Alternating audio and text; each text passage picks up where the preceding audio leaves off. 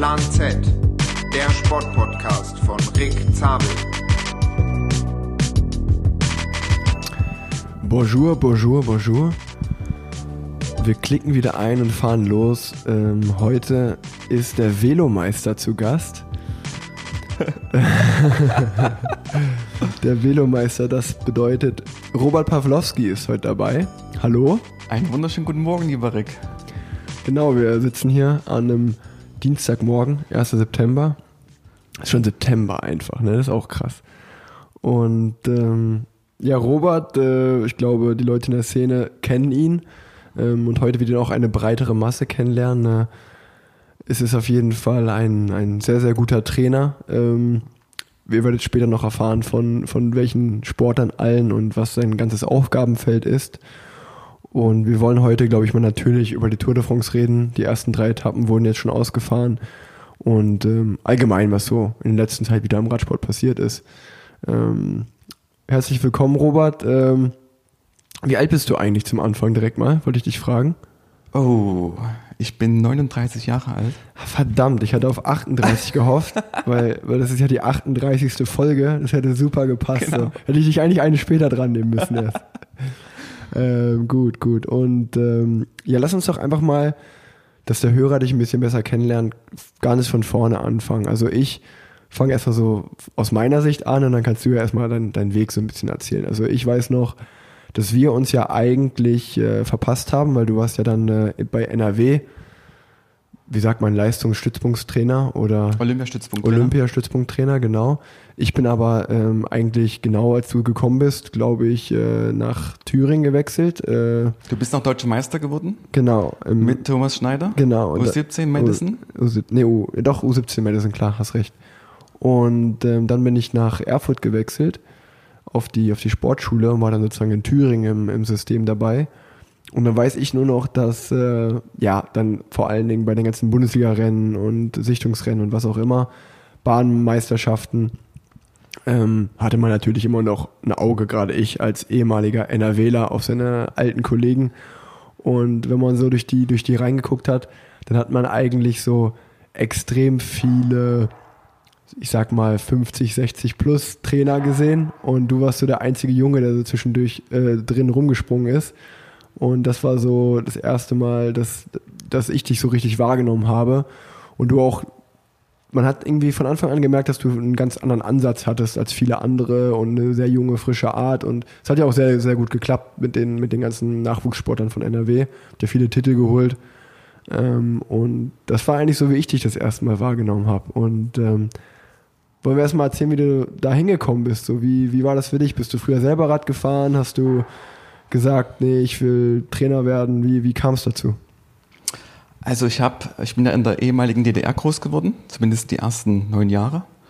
Ähm, und war, das war eigentlich total, das war das DDR-Sportsystem. Das heißt, jedes Kind musste ab Grundschulalter in einen Verein eintreten. Das heißt, die ganze Klasse hat, oder fast die halbe Klasse hat Fußball gemacht. Und ich war in der, in der restlichen halben Klasse und wir haben Judo gemacht. Und das war wirklich zweimal die Woche Training, am Wochenende Wettkämpfe. Das war wirklich eine harte Knochenschule. Also eigentlich waren die Kinder waren froh, also wir waren froh, wenn der Trainer krank war, wenn das Training ausgefallen ist. Also wirklich hartes Training mit Tränen, also wirklich die harte Schule. Und aber wie bin ich zum Radsport? Und glaube ich mit dem zehnten Lebensjahr. Ähm, ich habe so zwei prägende Erinnerungen an meine Kindheit. Einmal der Film BMX-Bande. Da war der australische Film, glaube ich, von 83. Da kam dann irgendwann Ende der 80er in die DDR und das hat uns alle so geflecht. Geile Mucke, geile Bikes, Ja. die Plaste, die Plastefelgen, die Plastelaufräder. Wahnsinn. Bunt alles. Und da hatte mein Nachbar dann schon so sich so ein BMX besorgt, über Kontakte irgendwie in die BRD.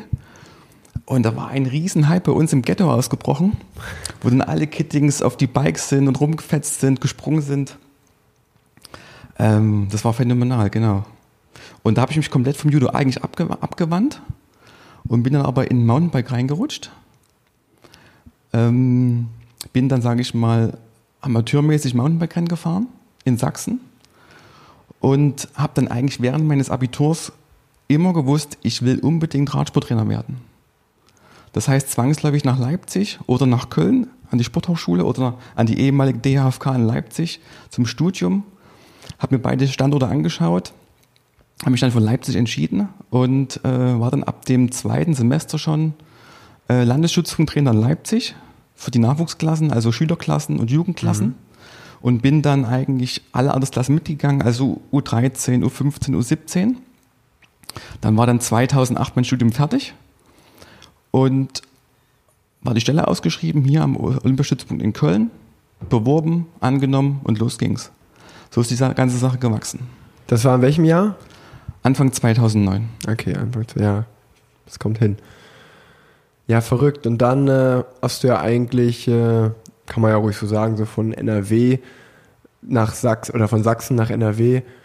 Und natürlich NRW war ja zu der Zeit auch eine Hochburg, also das ist ja viel mehr Sportler und so. War natürlich wahrscheinlich auch als Trainer ein, ein, ein ganz anderes, wie, wie, sagt man, Material, mit dem man arbeiten kann und so. Und ähm, dann noch gerade die Bahn, die, die Sommerbahn in Köln, die, die Winterbahn in Büttgen, gab es viel. Und dann, dann ging es endlich direkt los. Und man hat irgendwie auch von außen mal gemerkt, dass du extrem viel Spaß daran hattest direkt, ne? Ja, absolut richtig. Das ist ganz, ganz wichtig. Natürlich möchte man als Trainer immer tolle Erfolge auch entwickeln. Ganz klar, man ja. kämpft ja um am Ende das Ziel Olympiasieg, sage ich mal zum Beispiel. Ähm, aber man hat ja auch einen pädagogischen Auftrag. Also wirklich den Kindern was mitgeben, ne? Normen und Werte vermitteln, einfach Freude am Sport auch vermitteln. Ne? Und das war natürlich vielleicht in Sachsen etwas angenehmer, weil die Athleten waren einfach jünger. Mhm. Ne, und da habe ich auch Athleten über sechs Jahre betreut. Und dann kam ich hier nach NRW. Da war schon ein bisschen mehr High Performance. Olympiastützpunkt, viel mehr Geld da, viel mehr Möglichkeiten. Und auch durch diese mal, große Kaderbreite konntest du einfach wirklich tolle Athleten entwickeln, ja. die auch relativ schnell äh, deutsche Meister geworden sind. Oder Miki Kröger gleich 2011 Juniorenweltmeisterin auf der ja, Bahn geworden ja, ist. Das waren eigentlich meine ersten großen Erfolge als Trainer. Und dann ist es stetig gewachsen. Ja. Ja, man kann ja mal direkt irgendwie so anfangen. Also auf der Straße fallen mir ja direkt, äh, ich sag mal wahrscheinlich, äh, das Paradebeispiel Nils ein, den du eigentlich seit den Nachwuchsklassen, also Nils Polit, bis, bis zum heutigen Tag äh, als Trainer betreust. Ähm, wir haben zusammengearbeitet ein paar Jahre. Phil Bauhaus äh, wurde von dir trainiert. Äh, Florian Stork. Florian Stork, also wirklich auch viele Sportler aus NRW, die in der Nachwuchsklasse angefangen haben, die du dann eigentlich in die World Tour betreut hast, bis Ruben. zur World Tour. Ruben Zipunke, genau. Ähm, und dann auch, wenn man es auf die Bahn mal übernimmt, jemand wie Nils Schombau oder so, die auch mit dir trainiert haben und dann nach Olympia gekommen sind genau. und Olympia-Vierer fahren konnten. Also Lukas Liss. Lukas Liss, also gibt schon einige ähm, die du da, die du da erfolgreich betreut hast. Und ähm, das ist schon, das ist schon gut. Äh, das ist schon gut gemacht, kann man, kann man schon so sagen. Ähm, ja, nee, was ich auch, was du gerade gesagt hast, ähm, was du mit den Normen und Werten gemacht hast, äh, oder dass du die vermitteln willst, das ist mir selbst, das machst du ja selbst bei den Profis noch. Also ich kann mich daran erinnern, ähm, als wir angefangen haben zusammenzuarbeiten. Das war bei mir, ich war die ersten drei Jahre bei BMC meiner Karriere, bin dann nach Katjuscha gewechselt und ähm, dann habe ich auch das erste Mal so richtig viel wieder nach längerer Zeit mit Nils zu tun gehabt und ähm, auch äh, der Thorsten Schmidt vor allen Dingen hatte natürlich großen, Antritt, äh, äh, großen Anteil daran, der sportliche Leiter.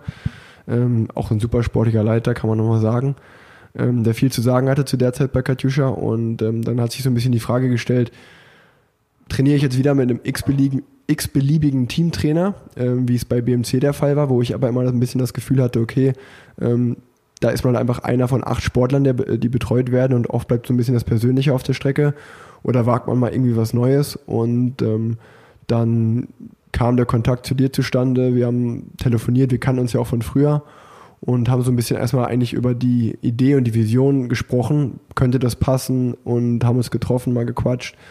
Dann irgendwie dazu entschieden, ja, okay, lass uns mal zusammenarbeiten. Und es waren dann auch auf jeden Fall zwei gute Jahre, die wir hatten, äh, zusammen 2017, 2018. Ja, trotzdem bis heute haben wir ja noch Kontakt und telefonieren viel oder gerade wenn ich mal äh, nicht mehr weiter weiß, rufe ich dich ja auch an und frag mal. Und ähm, nee, das war auch auf jeden Fall da schon dass du einen ganz anderen Ansatz oft hattest ähm, als andere. Und was ich bei dir auch mal sehr geschätzt habe, war so dieser, dieser tägliche Kontakt, auch den man eigentlich zu seinem Trainer hatte. Da war das wirklich so, dass man gemerkt hat, okay, ähm, Robert, dem, den interessiert es wirklich, äh, wie es mir persönlich geht, wie es aber auch, also nicht nur sportlich, aber auch privat. Und ähm, da wird viel, da wird sehr viel äh, guter Kontakt, guter Austausch. Und auch oft, ja, mit dir konnte man halt auch, wie gesagt, außerhalb vom Radsport über Probleme diskutieren und reden und du hast halt deine Meinung dazu gegeben. Ähm, oder auch einfach ganz am Anfang, ich kann mich noch dran erinnern, wie, wie wir dann im Winter angefangen haben zu trainieren, eigentlich für, aufs nächste Jahr hin. Und ähm, ja, ich so eigentlich so, der typische Fall war bei mir, okay, Anfang November, ich fliege nach Mallorca und fange an Rad zu fahren und du so, nee, nee, nee, kannst erstmal noch die nächsten vier, fünf, sechs Wochen, kannst eigentlich erstmal in Deutschland bleiben, so. Komm, wir machen mal ein bisschen Treppentraining, gehen mal eine Runde laufen, dann machen wir ein bisschen Krafttraining und so. Ich so, ja, hä, aber ich muss ja auch irgendwann Rad fahren, so ungefähr. Und äh, das war schon spannend. Also das war auch, selbst als Profi noch, dass du gesagt hast, nee, wir dürfen auch so ein bisschen den, die Winterzeit müssen wir nutzen und wir dürfen auch äh, ja, sowas wie Krafttraining und Allgemeinathletik auch nicht äh, vernachlässigen. Es gehört alles dazu. Und wir haben eigentlich genug Zeit, dann, äh, dann anzufangen. Und ich habe auch, glaube ich, unter dir viel intensiver dann auch trainiert und viel, viel gezielter und intensiver trainiert. Ähm, was ja gerade 2017 äh, bei mir einen Rieseneffekt hatte, was ja bis heute so von außen eigentlich fast meine beste Saison war, kann man sagen. Und ähm, das war, das war schon spannend. Also man, man, das meine ich auch, das wollte ich mit dir drüber reden, dass du so, ich, es hört sich so blöd an, so andere Trainingsansätze hast, aber du hast ja schon äh, äh, spezielle Trainingsweisen, kann man so sagen, gegenüber anderen Trainern, mit denen ich zumindest zusammengearbeitet habe. Ähm, erstmal sehr, vielen Dank für die gute Einschätzung, Rick. Ähm, hast das sehr gut wiedergegeben. Also die Frage ist ja immer, mit welchem, mit welcher Vorerfahrung übernimmt man einen Athleten? Das heißt, mit wie vielen Kilometern hat er die letzten Jahre trainiert oder wie viele Trainingsstunden insgesamt hat er Krafttraining gemacht? Welche Trainingsform hat er im Training umgesetzt? All die ganzen Dinge. Also die muss man sich anschauen und dann, okay, schauen, was könnte jetzt für diesen Jungen oder für diese Sportlerin äh, allgemein gesprochen ähm, noch der, die richtigen Reize sein, um den nächsten Sprung zu machen. Also jetzt mal ganz lapidar gesagt, als Gegenbeispiel, wenn du jetzt einen Athleten hast, der kommt vielleicht nur mit 20.000 Kilometern als Profi oben an, sagst, du mal ein Jahr einlegen, wo du richtig viel fährst. Wäre vielleicht das Kontrastprogramm. Wir machen mal kein Krafttraining zum Beispiel. Ja. Also es ist schon ganz, ganz individuell. Man muss schauen, welche Rolle spielt der Athlet in dem Team. Na? Ist er Sprinter, Bergfahrer, whatever. Ähm, was ist sein Potenzial? Na, sozusagen, ähm, wo kann die Reise hingehen? Was macht am meisten Sinn mit diesem Athleten? Mhm. Also wir wollen auch keine Strukturen brechen, wir wollen ja schon das unterstützen, was eigentlich äh, die Eltern mitgegeben haben an, an Voraussetzungen ja. und was vor allen Dingen auch in den ja, Nachwuchsklassen trainiert worden ist. Also spezifisch ja gutes Beispiel sind diese Schnelligkeitsfähigkeiten oder Schnellkraftfähigkeiten. Wenn das im Nachwuchsbereich äh, verpasst wird, das zu trainieren, dann ist eigentlich der Zug abgefahren. Also man kann kleine Nuancen noch anpassen, aber eigentlich ähm, ist dann, ja, ja, das Schiff hat den Hafen verlassen. Ne? Und da muss man sich am Ende, am Ende alles anschauen, welche Voraussetzungen man antrifft, wie sind auch die Trainingsbedingungen was macht am meisten Sinn. Ähm, und du kommst vom BMC, hattest relativ viele Kilometer, ja. ich glaube knapp 33.000 oder 34.000 Kilometer im Jahr 2016. Ja, ja. ich glaube, ich hatte in allen drei Jahren auf jeden Fall über 30.000 Kilometer. Genau. Ja. Ja. Und haben mir ganz klar gesagt, okay, lass uns mal einen neuen Weg gehen. Bisschen, du bist eigentlich Sprinter, du warst Sprinter in, in den Nachwuchsklassen. Bei BMC hast du mal einen riesen Erfolg eingefahren, ne? Ja, ja. Österreich-Rundfahrt war das, ja, glaube ich. Österreich-Rundfahrt-Etappensieg, ja. Und lassen das verstärken. Ja. Gerade war ja 2017 das Jahr mit Christoph. Genau. Leadout mit dir und Marco Haller. Ja. Und das, das war ja genial. Also wie ihr da gefahren seid, ihr habt ja wirklich den Christoph immer perfekt abgeliefert weil sie am Ende ja Marcel Kittel überzeugt hat, auch ja, zu Katusha ja. zu gehen. Ja, Lied ja. da will ich hin, die Jungs können das. Und im Umkehrschluss ist es immer so, man muss auch mal den Mut haben, andere, andere Dinge zu machen, umzusetzen. Und mhm. wirklich diese Reizwirksamkeit. Also ein Körper, der, der jahrelang das Gleiche macht. Na, das ist ganz, ganz schwierig, den zu, zu triggern, den zu, noch zu pushen. Mhm. Und man sieht es eigentlich gerade jetzt nach, nach der Corona-Zeit, nach dieser Lockdown-Zeit. Ja dass einige Athleten an ihren Schwächen gearbeitet haben na, und einen, Sprung gemacht haben. Manche sind noch deutlich schwächer als letztes Jahr. Man sieht das ganz klar, jetzt auch bei der Tour de France, Ja, denke ja. ich. Und manche haben auch einen guten, einen guten äh, Sprung gemacht. Und grundsätzlich noch, ich möchte eigentlich immer, dass der Athlet mündig ist. Das heißt, dass der Athlet den ganzen Prozess mitgestaltet. Proaktiv. Es muss ein proaktiver Austausch sein. Ich bin nur so gut als Trainer, je mehr Feedback, je mehr Einblick ich habe von dem Athleten. Also es macht jetzt zum Beispiel keinen Sinn, ähm, der Athlet stimmt das Training mit mir ab und sagt, okay, eigentlich alles gut, lass uns heute mal, machen wir heute mal Intensitäten. Wegen wir ein schönes V2 Max Programm richtig intensiv, richtig in die Fresse hauen. Und, aber eigentlich hat er sich gerade zwei Tage mit seiner Freundin gestritten, mal als Beispiel. Ja. Na? Dann ist eigentlich das ganze System, ne, der Gesamtkörper, schon so unter Stress, dass eventuell dieses Training gar nicht wirkt, gar nicht richtig ankommt oder eventuell das Immunsystem kippt und der Athlet krank wird. Also es sind halt wirklich viele Aspekte relevant, die auf die Leistungssteigerung Einfluss haben. Ernährung ein Riesenthema zum Ja, Beispiel, ja, ja. aber das ganze Lebensmanagement. Und man muss einfach wissen auch, dass der Lebenspartner, das ist ein gutes Beispiel, Riesenmacht hat. Ne, ob der Sportler oder die Sportlerin erfolgreich wird. Und wenn es immer Stress zu Hause gibt, dann ist zwangsläufig auch diese V2 Max, diese maximale Sauerstoffnahme etwas reduziert. Durch diesen Dauerstress zu Hause. Mhm. Und ähnliches kann man es übertragen auf die Schule, aufs Studium, auf eine Arbeit oder Stress im Team. Ja. Das ist eine so Worst-Case-Situation, was Ja. eigentlich nie gut geht. Ja. Ja, nee, das, das, das meinte ich auch so mit äh, Alternat oder einfach so, dass du da einen anderen Ansatz hattest, dass wir, sobald wir angefangen haben, zusammenzuarbeiten und zusammen zu trainieren, dass du auch eigentlich das Komplettbild ähm, gesehen hast. Also du hast auch nicht, wir haben nicht nur über Training geredet, was habe ich davor gemacht, wo will man hin.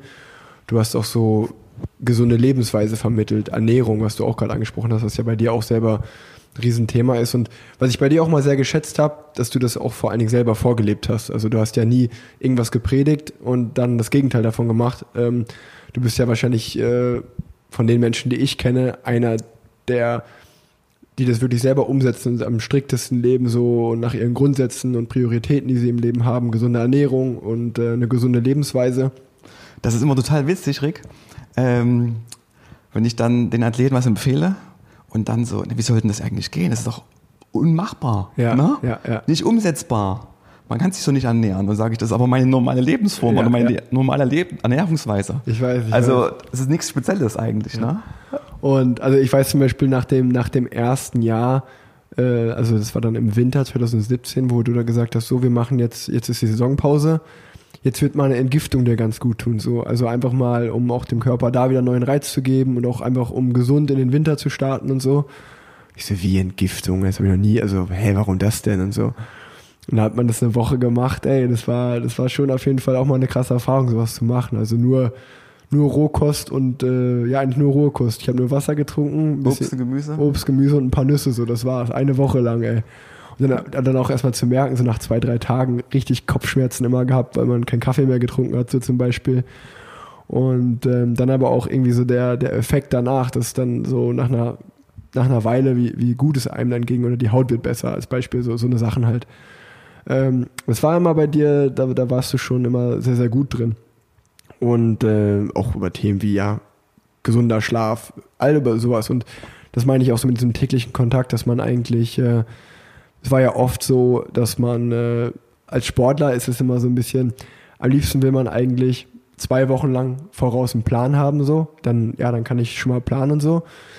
Bei dir war es immer so, man hat einen groben Plan geschrieben und dann hat man aber trotzdem eigentlich immer noch eigentlich den Morgen vorm Training nochmal kurz Kontakt gehabt. Hast du gut geschlafen? Wie fühlst du dich? Äh, bist du gesund? Äh, alles gut?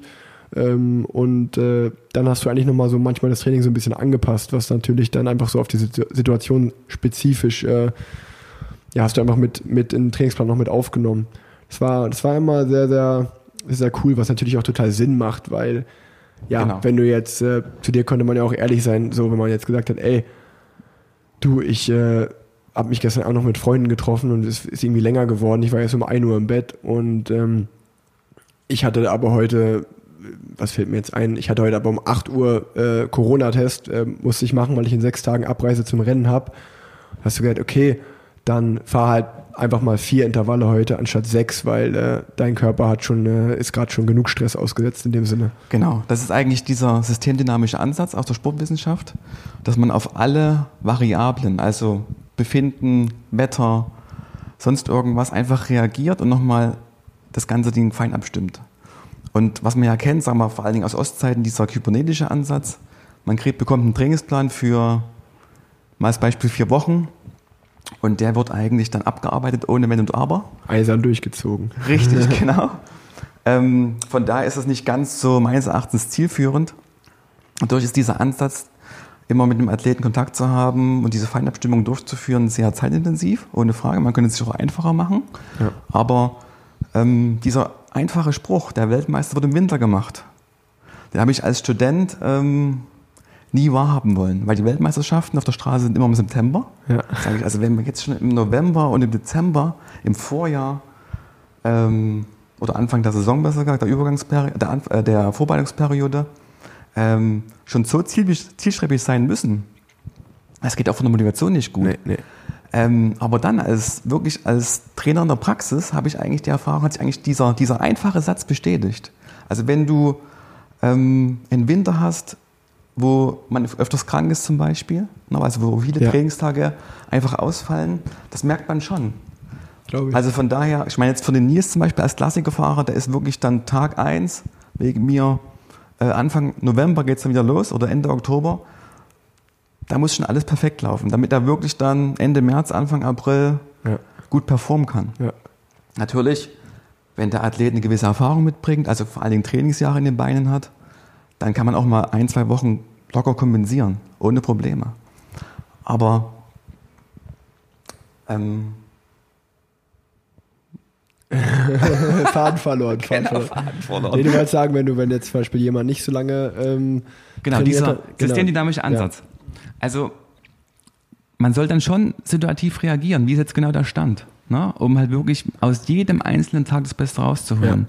Also macht jetzt keinen Sinn, eine Erkältung zu provozieren, ohne Frage, weil es eh immer so, ein, so eine Gratwanderung, eine Gratwanderung ist zwischen Leistungssteigerung oder Krankwerden. Ja, ja, ja.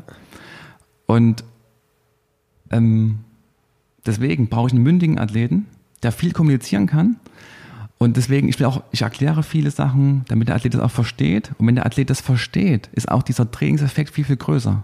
Also wenn er weiß, warum fahre ich heute Grundlagen-Ausdauertraining. Ja? Das ist meist sehr öde, eintönig, manche machen das sehr gern, aber die Mehrheit, lange Einheit, fünf, sechs Stunden, oh, macht nicht so viel Spaß. Zu zweit, zu dritt in der Trainingsgruppe was ganz anderes, aber alleine ist es schon etwas zäh. Aber wenn der Athlet versteht, warum er diese Einheit machen muss, ne? was auch wie sich der Körper anfühlen muss, warum dieses Fettstoffwechseltraining relevant ist zum Beispiel, dann fällt das viel, viel einfacher. Die Hormone können viel besser ausgeschüttet werden, die um den, um den Trainingseffekt zu, zu, äh, zu erhöhen, zu potenzieren, noch ein bisschen an der Ernährung drehen und dann ist alles gut. Ja. Wenn der Athlet natürlich das überhaupt nicht versteht und mal konträr ist, ne, ja. dann geht es auch nicht gut. Also dann Ja. funktioniert es auch nicht. Man muss Und- also ein bisschen glauben an das, was man macht auch. Richtig. Ja. Also ich will ja schon die Athleten, also die Athleten sollen eigentlich auch kleine Sportwissenschaftler sein.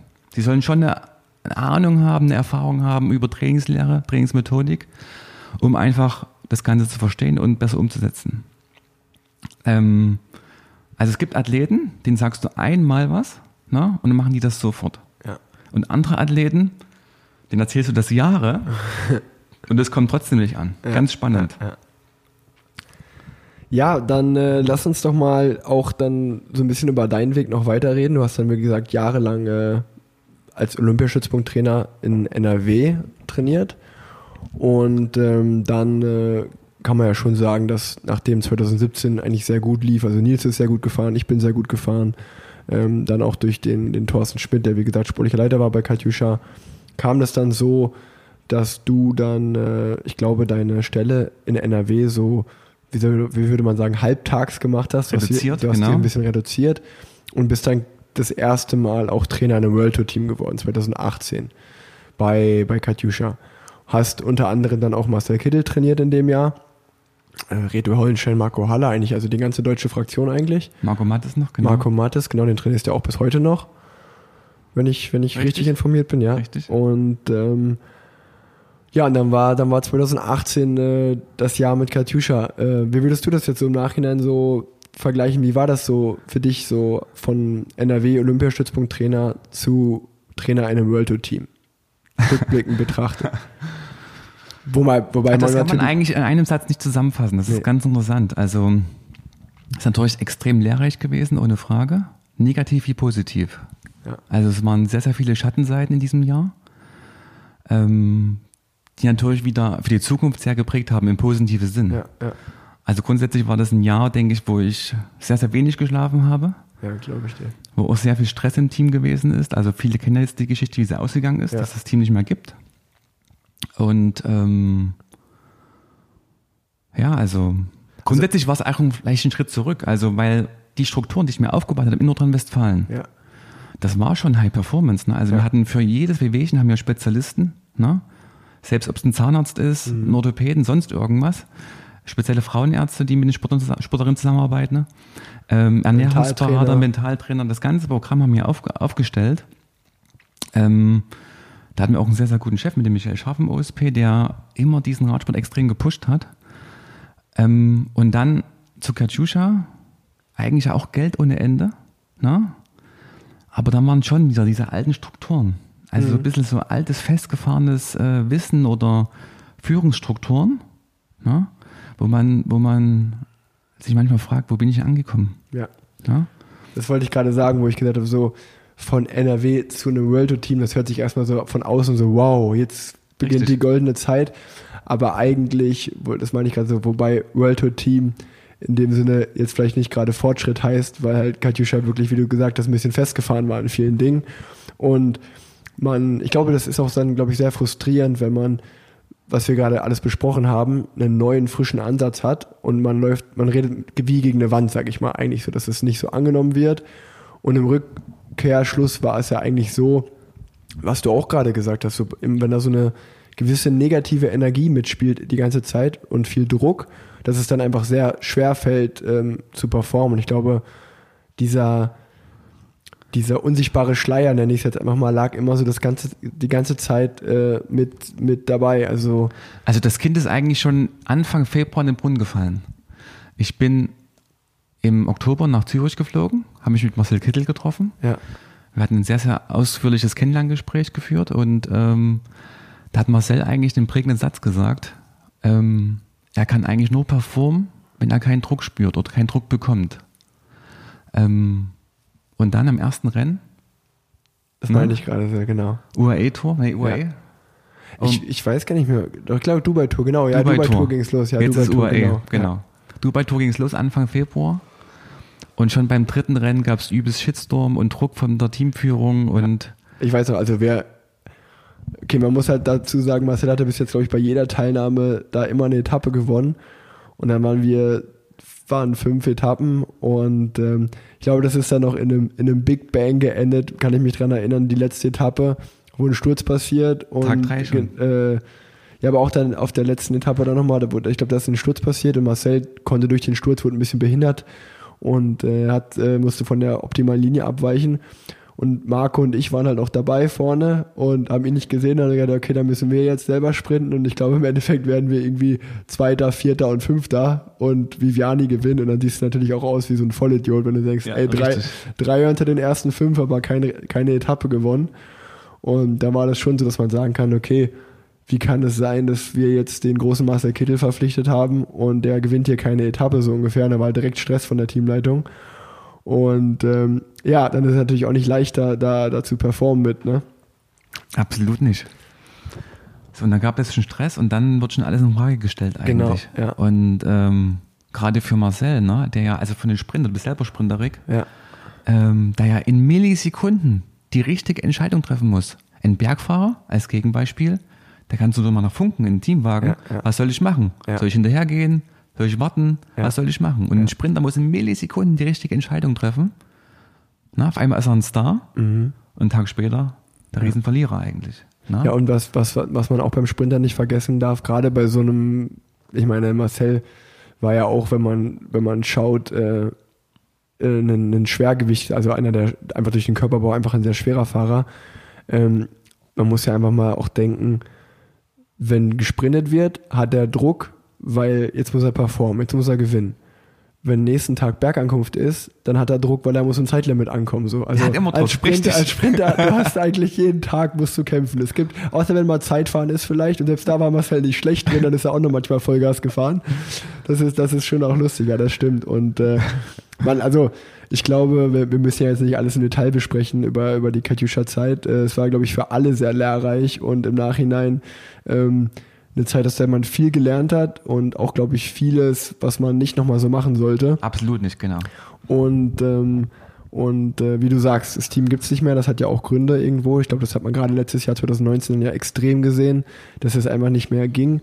Und auch schon 2018 war es ja dann so, dass es die Teamleitung sich ja, ich will ja jetzt keine Namen nennen, aber sie eigentlich sehr leicht gemacht hat, indem gesagt wurde, ähm, Thorsten Schmidt und Robert Pawlowski sind schuld, die müssen weg, so ungefähr. Ähm, was mir auch persönlich natürlich sehr leid getan hat, dass du irgendwie nach einem halben, dreiviertel Jahr so ungefähr im World Tour Geschäft dann direkt wieder abgesägt wurdest.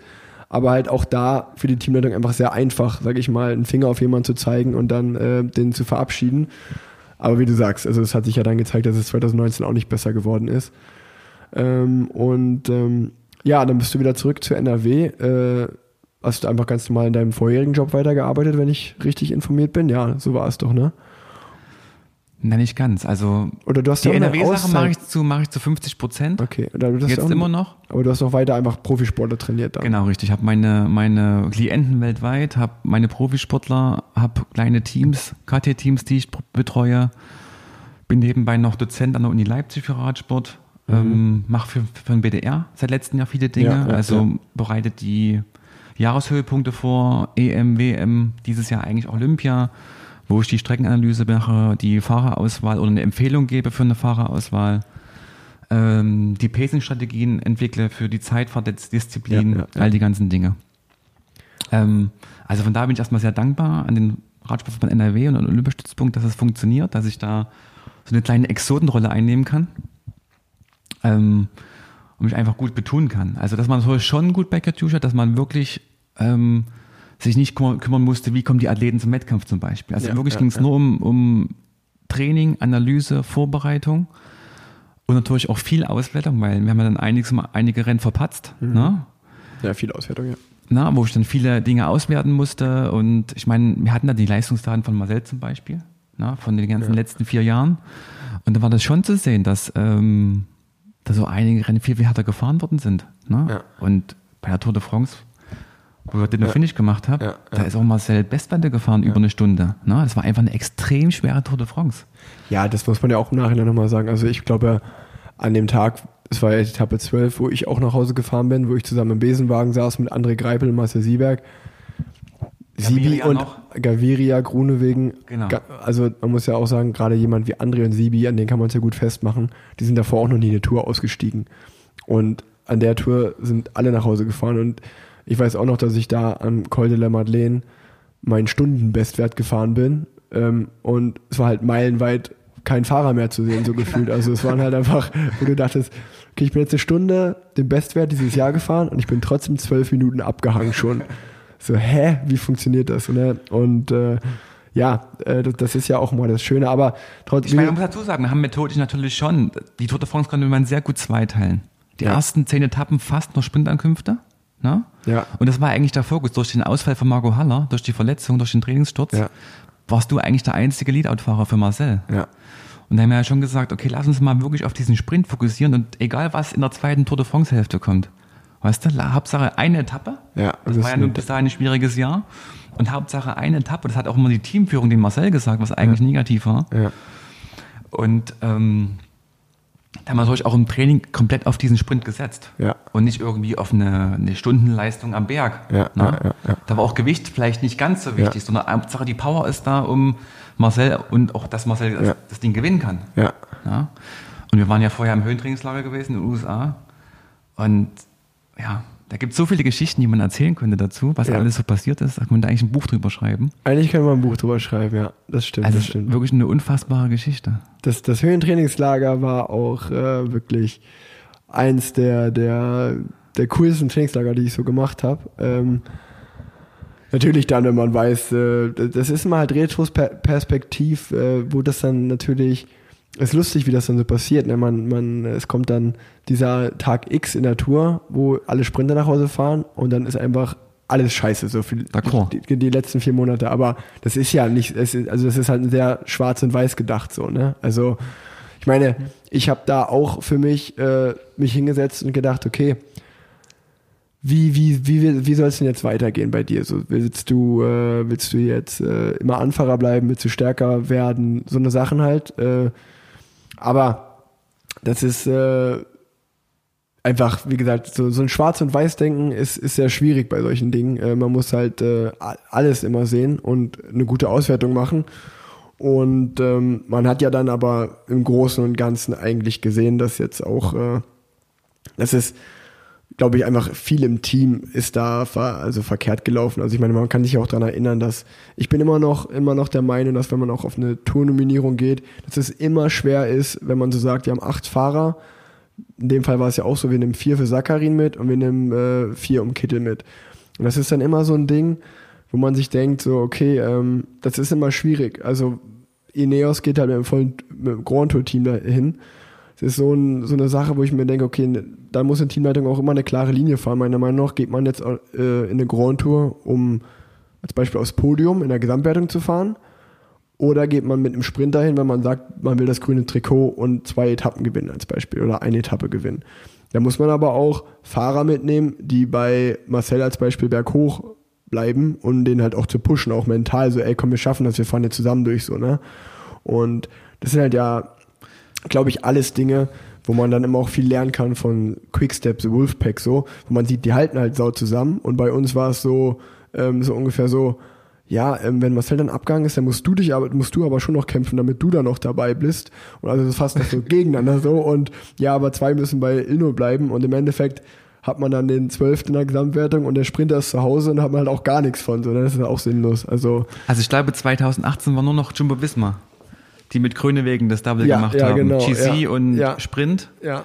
Und noch halt Katjuscha. Also schon sehr exotisch irgendwo, diese Ausrichtung. Und vor allen Dingen diese Reduzierung von 9 auf 8 hat ja einen riesen Impact eigentlich, riesen. was man vielleicht gar nicht so denkt. Das heißt ja, der neunte Fahrer, der zu Hause bleibt, ist er heißt eigentlich dem man sowieso der Schwächste. Der Schwächste. Und das heißt, hat ja auch Marcel ganz klar gesagt, und habt beide gesagt, dass diese Gruppettenbildung überhaupt nicht da war. Nee. Und das waren ja ungefähr, ja, haben ja grob mal 22 Fahrer gefehlt oder 21 genau. Fahrer gefehlt. Und schon. Das ist die Gruppe, die halt hinten das, das Gruppetto genau, ist. Richtig. Ja. Und schon haben die, haben die Sprinter extrem Probleme und im Anschlag, müssen im Anschlag fahren. Ja, und das ist ja aber auch so ähm, im Nachhinein, ähm, glaube ich, ich bin ja jetzt im Jahr 2020 immer noch dabei, dass ich einfach auch so sagen kann, dass in den, in den, in den ersten drei Jahren, wo ich Neoprofi war, ähm, bei BMC oder im ersten Jahr, wo ich Nähprofi war, da war das auch immer noch so, dass ich, es war natürlich nicht leicht, aber man ist immer irgendwie auch durchgekommen, auch durch so ein Gruppetto. So. Ich bin ja schon mit 21 meine erste Grand Tour gefahren und bin die zwei Giro, die extrem schwer war, auch immer zu Ende gefahren. Kein Problem. Und da war es ja auch immer so, dass man gesagt hat, ja, ähm, du bist jetzt noch jung, wir bauen dich auf. Und dann, wenn du so 28 bis 32 bist, das sind die besten Jahre eines Radprofis. Jetzt mittlerweile ist es ja so, als Radprofi, sobald du über die 30 bist, bist du ja schon alt eigentlich so. Dann ist es schon fast schwer, einen Vertrag zu kriegen, außer du bist echt noch extrem gut.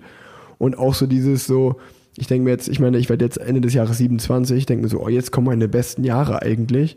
Und jetzt ist eigentlich genau das Gegenteil. Es wird immer schneller und schneller und das Feld wird immer jünger und jünger und die jungen Fahrer kommen hoch und fahren ja auch die Alten, sag ich mal, die jetzt in den besten Jahren sind, einfach an die Wand in vielen Dingen. Und du, du fragst dich, ich, ich frage mich regelmäßig so, okay, wo, wie geht es weiter? Wo geht das noch hin? So, ähm, gefühlt bin ich gerade Profi in einer Zeit, wo sich extrem viel ändert von so diesem noch, sag ich mal, diesen 90er, 2000er Denken, so, äh, Oldschool-Radsport in so, in so einen neuen High-Tech, High-Performance-Radsport. Und wir sind gerade so voll in dieser Wechselzeit, in diesem Umbruch, was natürlich aber als Fahrer, der so beides mitgemacht hat, noch ein bisschen, echt extrem schwer ist, auch vom Kopf her, dass du halt viele Dinge, die für dich immer gesetzt waren und die für dich eine Regel waren, die gelten nicht mehr jetzt so. Und äh, das, das kann man ja eigentlich überall hören, dass weniger Respekt im Feld herrscht, dass es nicht mehr diese Kapos gibt, die sagen so, jetzt ist, jetzt ist mal Ruhe hier, jetzt steht die Gruppe des Tages und jetzt steht mal ein Gruppetto und dann zuckt da auch niemand mehr. Heutzutage ist es so, jetzt steht die Gruppe des Tages, dann ist zwei Minuten ruhig und irgendeinem Team passt es nicht und dann geht's wieder von vorne los, wo du so denkst so, ey, fahre ich nur noch mit Verrückten hier durch die Gegend? Was ist denn jetzt los so? Also ich habe eine, eine gute Erinnerung, die mir gerade in, ins Gedächtnis kommt, äh, als dann einige Sportler von mir das erste Mal Bayern-Rundfahrt gefahren sind. Ich glaube 2015 zum Beispiel war das, glaube ich. Äh, dann mit, mit Trackfahrern, mit Cancellara zum Beispiel. Ja, ja. Und die haben sich natürlich riesig drauf gefreut, mit Cancellara im Feld zu fahren. Und habe ich dann, nach der ersten Etappe gefragt, und wie war es denn so? War es hektisch im Feld? Und die meinten, extrem entspannt. Ja. Und selbst ein Cancellara hat sich entschuldigt, wenn er mal irgendwie die Tür zugemacht hat, Ja. ne? einem vor die Karre gefahren ist. Und da hat man wirklich gemerkt, diese Patronen im Fahrerfeld, ne? die haben wirklich angesagt, hier easy, das waren gestandene Profis, die sind angekommen, da ging es nicht darum, unbedingt zu gewinnen vielleicht. ne? ja, ja. Und jeder Platz zählt. Da war wirklich, ich meine, für die Profis war der Bayern-Rundfahrt eine, Zwischenrundfahrt. Genau, ja. Na? Ohne Frage. Zur Vorbereitung für die, für die zweite Jahreshälfte. Also für, speziell für die Klassikerfahrer. Und es hat sich jetzt schon geändert die letzten Jahre, hast du vollkommen recht. Und ich meine, jetzt dieser Trend, dass man schon Juniorensportler verpflichtet. Wahnsinn. Ich meine, Remco, über den wollen wir eigentlich gar nicht sprechen, das ist Ja. eine absolute Ausnahme. Ähm, aber wenn man sich die Top 10 anschaut von dem Olympischen Straßenrennen 2016 in Rio, das ist schon so, dass das Hochleistungsalter, das Durchschnittsalter von diesen Top 10 geht schon Richtung 30, 32. Und jetzt sind selbst noch zwei alte Sportler gestürzt in der Abfahrt. Ja, ja. Ich glaube, Valverde Nibali. war's, oder? Nibali, genau. Also wenn die noch von reingekommen wären, ne, Ja. dann wäre das Durchschnittsalter noch höher gewesen. Also Ja. Richtung 32, 33, 34. Ähm, also es ist schon so, dass wir in dieser Ausdauersport oder Radsport ein relativ spätes Hochleistungsalter haben. Also viele, viele Jahre, die man eigentlich üben kann. Und gerade jetzt seit zwei Jahren gefühlt ist dieser Trend, schon Juniorenfahrer zu verpflichten, ne? ähm, wo ich sage, das ist eigentlich verkehrt, weil diese, gerade diese U23-Klasse, ne, die gerade diese ist Rennerfahrung sammeln, diese taktischen Fähigkeiten, ne? Ja. das ist so elementar. Also gerade wir deutschen Sportler haben immer Schwierigkeiten auf der Windkante. Ja. Ne? Wir haben unsere Bundesliga-Rennen in Deutschland, aber nie wirklich ein Windkantenrennen. Ja? Ja. Und dann kommen wir nach Holland, Belgien, da geht's richtig zur Sache. Und schon werden erstmal die deutschen Sportler aufgestellt. Na, und dann geht's da wirklich 90 Minuten saffern, kotzen bis zum Ende. Und auf der, auf der, schön auf der Kante reiten, die ganze Zeit haben die nie gelernt eigentlich. Äh, und von da ist diese U23, U23-Klasse ein gutes Aus, eine gute Ausbildungsetappe. Na, da wurde auch sehr hart gefahren. Das ist eigentlich die Etappe, wo ich sage, wo die meisten Stürze passieren. Na, da geht's wirklich mit Ellenbogen zu. Da trifft ja die ganze Welt aufeinander. Ähm, und jetzt dieser Trend, Juniorensportler direkt hochzuziehen, sehe ich sehr kritisch. Man muss also schon sagen, dass die Nachwuchssportler auch jetzt immer intelligenter trainieren, auch was mit Ernährung machen, diese Wattmesssysteme bekommen viel früher zum Einsatz. Ja. Alles richtig. Aber die Frage ist, ob dieser langfristige Leistungsaufbau eventuell unterbrochen wird oder gebrochen wird. Also dieses Wort Anpassungsreserve, das bedeutet, äh, wenn ich schon in jungen Jahren ne, relativ schnell an, mein Hochleistungs, äh, an meine Hochleistungsfähigkeit herankomme, dann habe ich keine Potenziale mehr. Ja. Das ist ja das, was wir uns jetzt auch alle fragen. So, wird ein Remco jetzt über 15 Jahre das so krass dominieren oder geht jetzt drei Jahre ab und dann ist irgendwann so, oh, jetzt wird er aber auch nicht mehr besser. Was man ja auch. Was man Peter ja, Sagan ist auch ich so ein wollte gerade Beispiel. sagen, ich wollte gerade sagen, das wollte ich gerade als Beispiel bringen, was, was ja auch so, da ist ja Sport auch brutal. Ich meine, der Typ ist eine absolute Legende und dreimal in Folge Weltmeister. Aber jetzt, aber jetzt schaut man sich die Tour an und denkt man so, boah, Sagan ist aber auch nicht mehr so gut, so weißt du. Ich meine, der wird ja trotzdem nur noch in den Top Ten. Also wenn ich Sagans Ergebnis hätte, wäre ich ja, äh, würde ich auf Wolke 7 schweben, weil ich denke, ich bin der krasseste Fahrer ever, so, ne?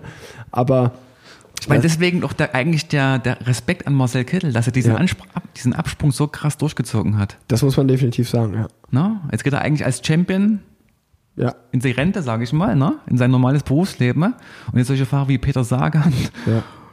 das gerät halt so in Vergessenheit, was er eigentlich alles schon erreicht hat. Ja, aber Ja? ich finde, bei Sagan geht's noch, weil der schon auch noch immer, der wird jetzt vielleicht auch wieder das grüne Trikot gewinnen, das geht noch. ich denke da eher mal an Fahrer wie Kev als Beispiel. Kev ist ja Oder jetzt auch. André. Äh, ja, ich glaube, André, ich hoffe ja, dass ich mit André noch das eine oder andere Rennen gewinne in Zukunft. Dass Ja, wir dann, dass wir dann äh, ein, ein, äh, ein, zwei Rennen, bin ich mir sicher, weil das ist dasselbe wie bei, wie bei Marcel eigentlich so, wenn du den im Trainingssprinten siehst bei André, dann, also wenn der vor Ja. mir losfährt, der hat immer noch in so einen Antritt. Ich bin mir sicher, wenn du den mal richtig in Position wieder bringst und der auch mal keine Verletzung hat für eine Weile und einfach Genau. fit trainiert, dass er dann ein, zwei Dinger noch gewinnt. Und dann kann ja auch André sagen, genau dasselbe, so ich, ich gehe jetzt als Champion, so weißt du, also Richtig. das, das, ist, äh, das ist schon krass, aber bei Kev sehe ich es zum Beispiel genauso, da habe ich auch den persönlichen Bezug nicht. Da, ähm, der gewinnt 2016 noch vier, vier Tour-Etappen, holt noch eine Olympiamedaille und jetzt ist irgendwie, irgendwie in den letzten vier Jahren sind noch kaum Siege dazu gekommen, fast gar nichts. Und dann denkst du dir auch so jedes Jahr, ey, der fährt wieder ein Jahr und der fährt wieder ein Jahr. Aber auf der anderen Seite finde ich auch immer, ich würde auch nicht wollen, dass mir irgendjemand von außen sagt, äh, hier, jetzt ist mal Zeit aufzuhören. So, also ich finde, man sollte immer vor solchen großen Sportlern einfach extrem viel Respekt haben. Und die dürfen ja selber entscheiden, wenn die aufhören. So, ich reg mich auch mal extrem drüber auf, wenn mir irgendjemand von außen Tipps gibt, so wo ich dann sage, ey, komm, mach erstmal das, was ich gemacht habe, und dann können wir weiterreden. So, deswegen, äh, die wissen schon, was sie machen. Und ähm, das, das ist aber natürlich immer spannend. Und da ist Marcel schon einer der wenigen, wo man auch Respekt vorhaben muss, der einfach irgendwann gesagt hat, okay, es läuft jetzt gerade so beschissen hinten raus, so, ich habe auch gar keinen Bock mehr, ich kann mich nicht mehr motivieren, das gibt mir auch gar nichts mehr. Und irgendwie, äh, ich brauche jetzt mal Abstand davon und dann schaue ich, was er ja gemacht hat und hat dann eigentlich in der Abstandsphase vom Sport gemerkt, nee, ähm, ich gehe einen neuen Lebensweg und das dann so abrupt und so krass durchzuziehen, ähm, ist eigentlich im Radsport sehr selten der Fall, weil die meisten werden dann Trainer oder sportlichen Leiter und äh, er geht da einen ganz anderen Weg und ich finde, er macht das auch extrem gut. Absolut, ja. Also es kommt ja hinzu bei diesen, gerade bei Sprintern, dass die ja mit jedem, A- mit jedem Jahr, ne, wo sie älter werden, verlieren sie immer ein bisschen an dieser Schnelligkeit. Ja, ja. Also, also die erste Fähigkeit, die erste Leistungsfähigkeit, die verloren geht. Ne, Ausdauer kann ich immer noch sehr gut trainieren. Oder Kraftfähigkeiten. Das ist kein Problem. Aber gerade diese Schnelligkeit, Schnellkraftfähigkeit, die mit jedem Lebensalter oder mit jedem Jahr, wo ich 30.000 Kilometer fahre, immer mehr verloren. Ja, also ja. Sagan sieht man das sehr, sehr gut. Ja. dass der hat ja früher wirklich Top-Sprinter abgezogen. Ja, ja. Im flachen Sprint. Also richtige Schnelligkeitssprints. Und jetzt hat er wirklich große, macht er dicke Backen momentan. Ne? Und da kann man schon hinterfragen, ob diese, gibt wieder so einen neuen Trend von diesen ganzen Höhenketten, also mehrere Trainingslager im Jahr in der Höhe, ob das auch für diese Schnelligkeitsfähigkeiten dann sinnvoll ist. Ne? Also nicht für jeden Athleten ist ein Höhentraining sinnvoll, Ja, ja. all die ganzen Dinge.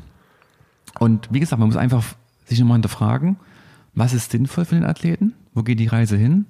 Was müssen wir im Training machen, um halt erfolgreich zu sein? Und Sagan ist halt eine, eine, eine Riesen-Ikone Ja, eigentlich. ja, ist eine Institu Institution im Absolut. Radsport, definitiv. Ähm, jetzt, wo du schon über Höhentrainingslager äh, geredet hast, habe ich eigentlich auch so mit den letzten Punkt, den ich mir zu dir persönlich aufgeschrieben habe. Ähm, das ist jetzt, dass du, was ich auch, glaube ich, spannend finde, du hast ja selber den Weg nach, was war es, Teneriffa, Gran Canaria gewagt? La Palma. La Palma. Ähm, und hast gesagt, so, ich kehre Deutschland den Rücken. Goodbye Deutschland. Du hast das Vox-Kamerateam hast noch nicht eingeladen, aber, aber, aber ja, du bist ausgewandert mit deiner Family, kann man sagen. Und ähm, ähm, jetzt gerade mal wieder kurz auf Heimaturlaub, deswegen können wir auch zum Glück eine Folge aufnehmen. Aber wie kam es zu dem Schritt? Also grundsätzlich ist meine Partnerin, meine Freundin schon sehr reiselustig. Also wir haben jetzt zum Beispiel nach äh, den Olympischen Spielen in London ein halbes Jahr Auszeit genommen, waren wir in Australien gewesen. Haben natürlich, ich habe schon natürlich schon mal ein bisschen gearbeitet, ohne Frage. Also ich habe nicht die Athleten komplett im Stich gelassen. Ähm, und waren dann mit unserer Tochter relativ lange, acht Wochen in Neuseeland gewesen.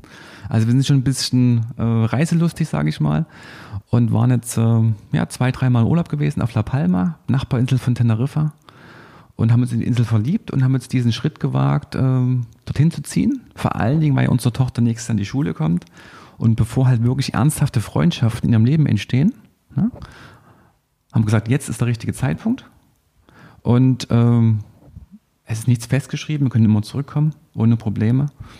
Aber können halt nichts bereuen. Wir haben es gewagt und es ist alles gut bisher. Uns gefällt es sehr gut, wobei natürlich gerade Corona in Spanien schon, ja, ja, schon, sehr, schon sehr speziell war. viel, viel härter als in Deutschland.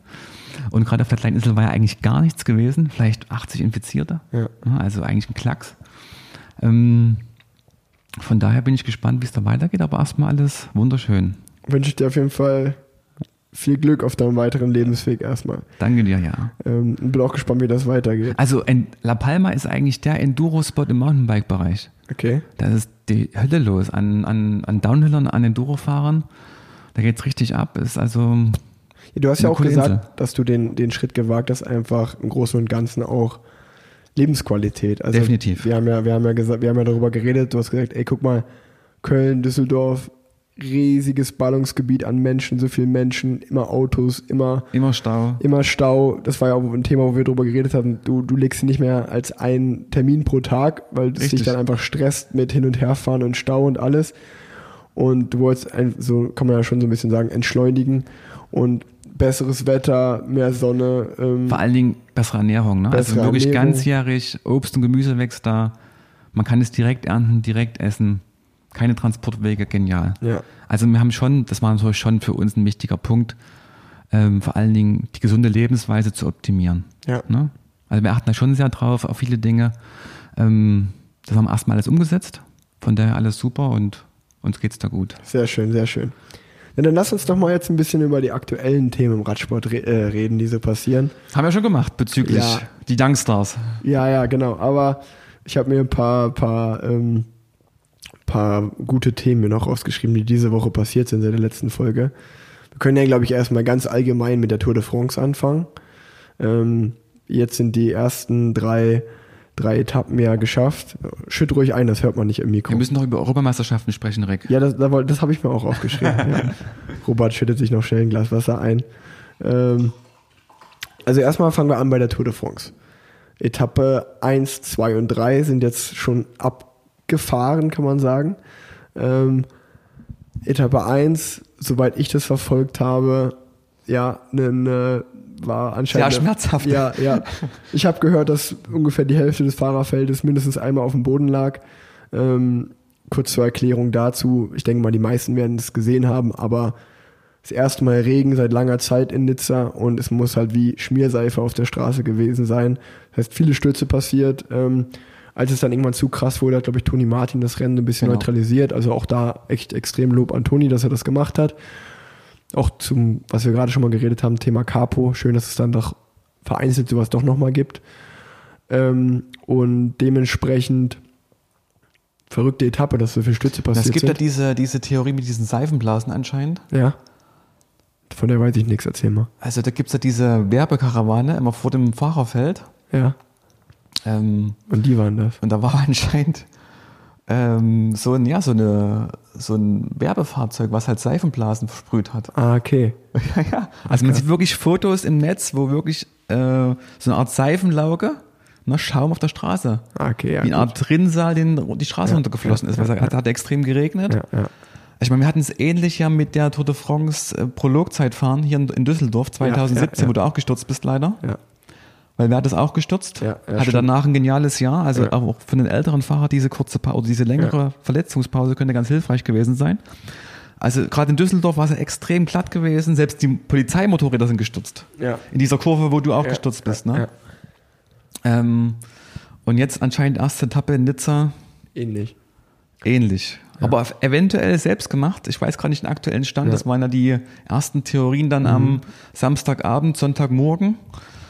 Ich habe es nicht weiter verfolgt, wie, wie das Thema ausgeht oder ausgegangen ist bisher, aber das wäre natürlich Wäre wär schade. äh, das so- richtig. ja. Also es wäre eigentlich, ist eigentlich logisch, wenn Ja. sowas, wenn man sowas versprüht, Seifenblasen in die Luft hämmert, ja. Dass Naja. die eventuell eine Gefahr darstellen können. Naja, also man kann nur sagen, ich glaube, die erste Etappe haben sich auf jeden Fall viele anders vorgestellt, als direkt irgendwie da äh, zu stürzen. Und am Ende gewinnt Christoph. Genau, das wollte ich jetzt gerade sagen. Dann kommt der Sprint Royal. Sprint Royal, äh, den habe ich mir natürlich genau angeguckt, ähm, weil ich auch Sprints immer spannend finde, auch so zum einfach. Ich finde auch, man kann immer noch was lernen, egal in welchem Alter, wenn man Sprints guckt. Und Aber gleich mal eine Gegenfrage. Wenn du Sprints dir anschaust, ja, Ähm, erschrickst du über diese Hektik im Sprint als Zuschauer? Oder ist es im Fahrerfeld für dich entspannter, als wie es von draußen aussieht? Weil man sieht da, sage ich mal, durch die Helikopterperspektive Ja. sieht man ja das Ganze, den ganzen Sprintkopf, sage ich mal, Ja, ja. Ne, den ganzen Kopf des Feldes. Man sieht ja alle Fahrer, die irgendwo gerade welche Bewegung machen. Und in deiner kleinen Mhm. Mikrokosmos im Sprint siehst du ja eigentlich dein, nur dein kleines direktes Umfeld. Du weißt nicht, was gerade ganz rechts zum Beispiel abgeht. Ne? Also ich finde manchmal, dass die Sprints extrem gefährlich aussehen. Von außen. Und vielleicht, wenn du, Ja, selber, es gibt- es wenn du gibt- selber fährst, weißt du? Ja, nee, es gibt auf jeden Fall Moves, so, die, die natürlich so sind. Ähm, das kann man ganz schwer vergleichen, wenn man, wie du sagst, wenn ich das am Helikopter sehe oder von aus der Helikopterperspektive oder selber. Das ist wirklich schwer zu vergleichen, ähm, weil man ja im Sprint selber so seinen Tunnelblick immer hat. Ja, genau. Ich finde man, wenn man, ich glaube, im Sprint kann man das am besten so vergleichen. Man, was ich immer total im Blick habe, ist erstens sind so einfach so ja diese Schlüsselmomente oder die Schlüsselpunkte, die du ja vorher besprichst, eine Kurve oder sowas. Mhm. Ähm, und dann ist halt, also wirklich, du schaust dann extrem auf die Banner, okay, da ist der Teufelslappen, ein Kilometer, 500 Meter, 200 Meter, sowas, da versuchst du so ein bisschen mit dem Auge drauf zu schielen. Dann versuchst du natürlich immer ähm, so ein bisschen, was vor und rechts und links neben dir passiert, einfach. Ähm, und ganz wichtig im Sprint ist eigentlich, ich versuche halt immer, natürlich nicht im Wind zu sein, dass ich meine Kraft spare im besten Falle, aber gleichzeitig auch irgendwo die Tür offen zu haben, also links oder rechts Platz zu haben, dass du da rausgehen kannst einfach.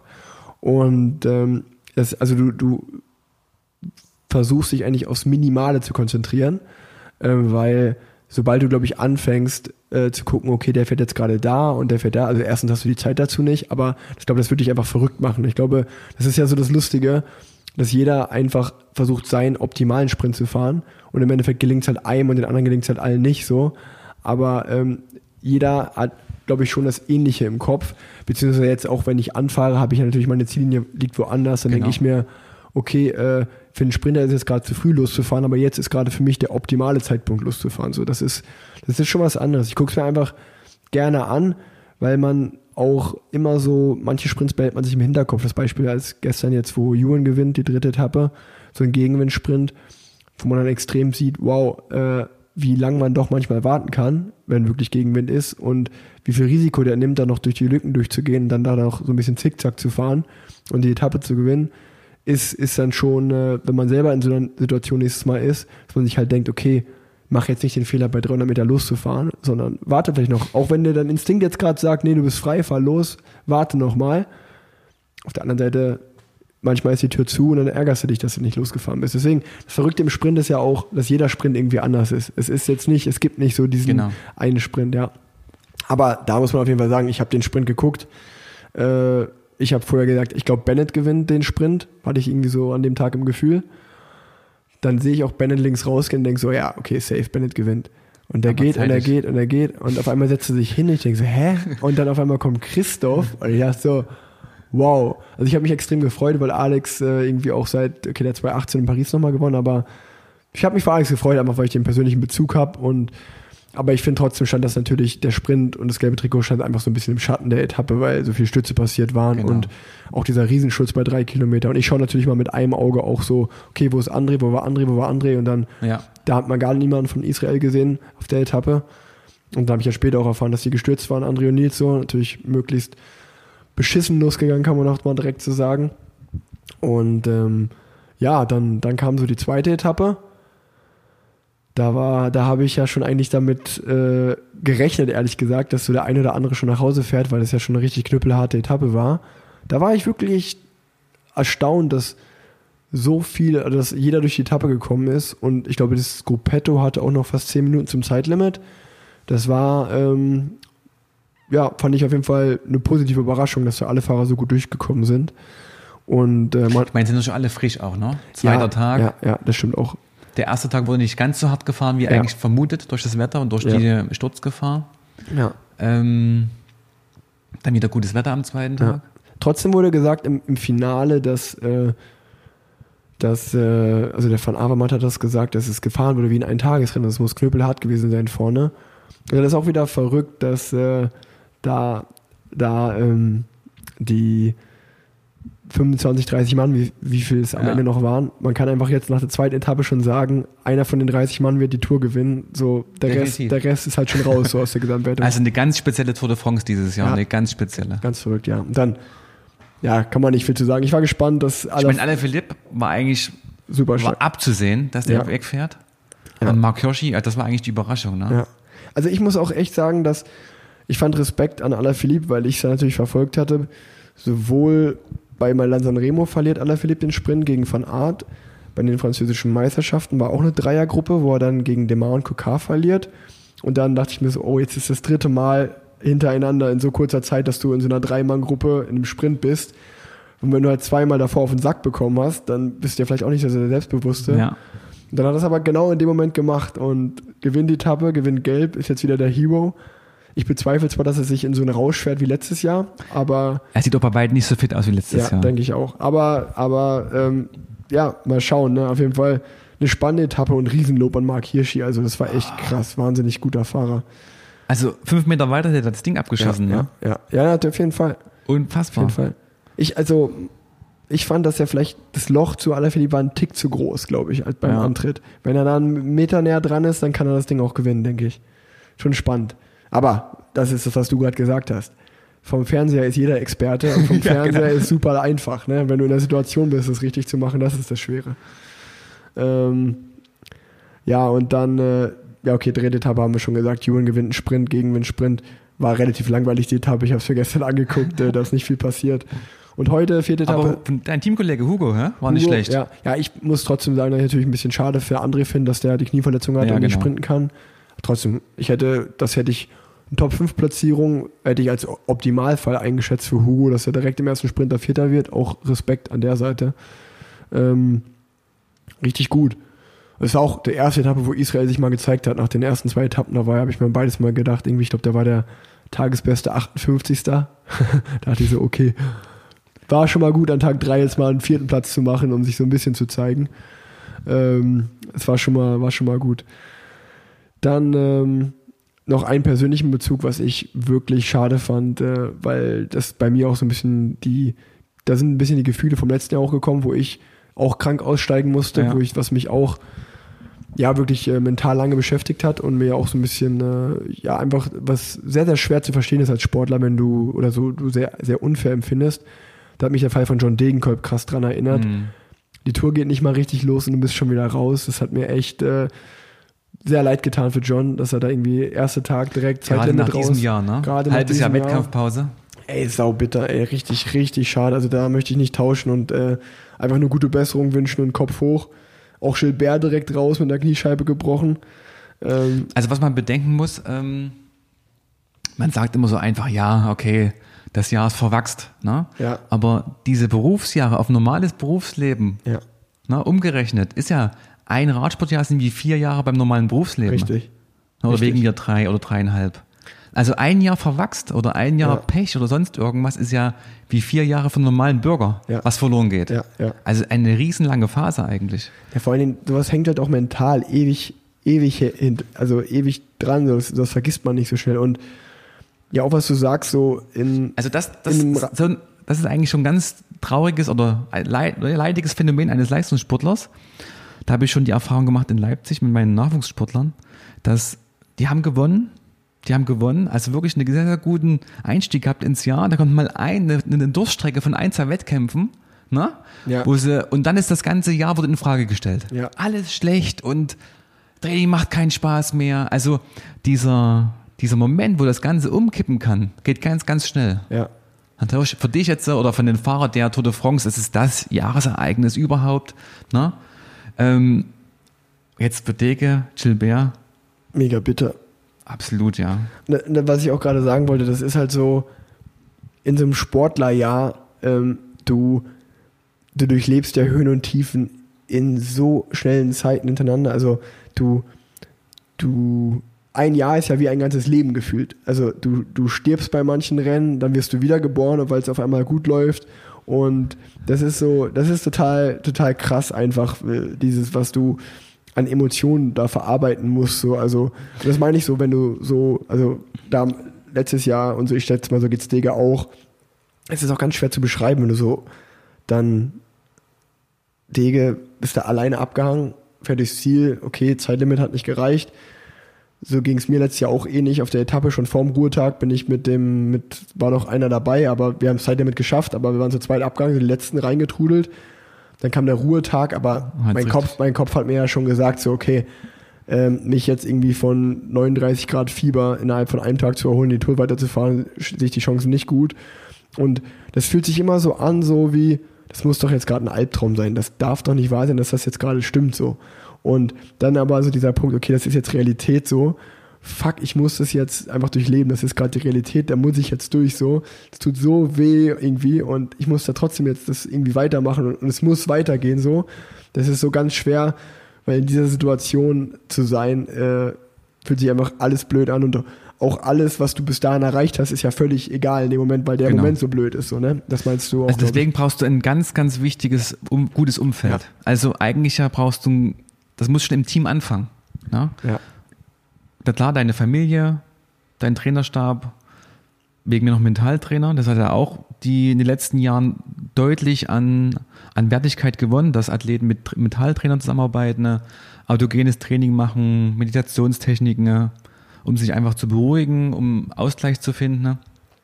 Und ich meine, das ist das eigentlich das Perverse in diesem Profi-Radsport, dass am Ende bist du austauschbar. Total. Na, also du kommst, du kommst in ein neues Team, äh, am Ende baust du gar keine große Beziehung auf zu den sportlichen Leitern, zu der Teamführung und deswegen hast du auch keinen Bezug. Wenn du jetzt in so eine negative Erfahrung sammelst, ne, wie ein Tour de France-Ausstieg, da fängt dich auch keiner auf. Da kriegst du einen Klaps auf, dem, auf dem Po oder auf dem Hinterkopf, komm Junge, alles gut, ne? aber nichts. Meistens wird dann noch gesagt, okay, ähm, jetzt bist du hier raus, ähm, dann dein Genau. nächstes Rennen ist Bing Bang Tour, wo Genau. du so denkst so, hä, ich bin doch jetzt gar nicht mit dem Kopf beim nächsten Rennen so und dir wird schon wieder gesagt, was du, es ist, es ist pervers gesagt wirklich moderner Menschenhandel und das fehlt total, so diese, diese, diese mentale, äh, dass sich mental jemand auffängt und für dich da ist wirklich, es ist wie du sagst, dass du halt denkst, äh, auch wenn du jetzt ein paar Jahre dabei bist, merkst du es ja viel krasser, mit wie vielen sportlichen Leiter vom BMC habe ich jetzt noch Kontakt? Mit Genau. niemanden.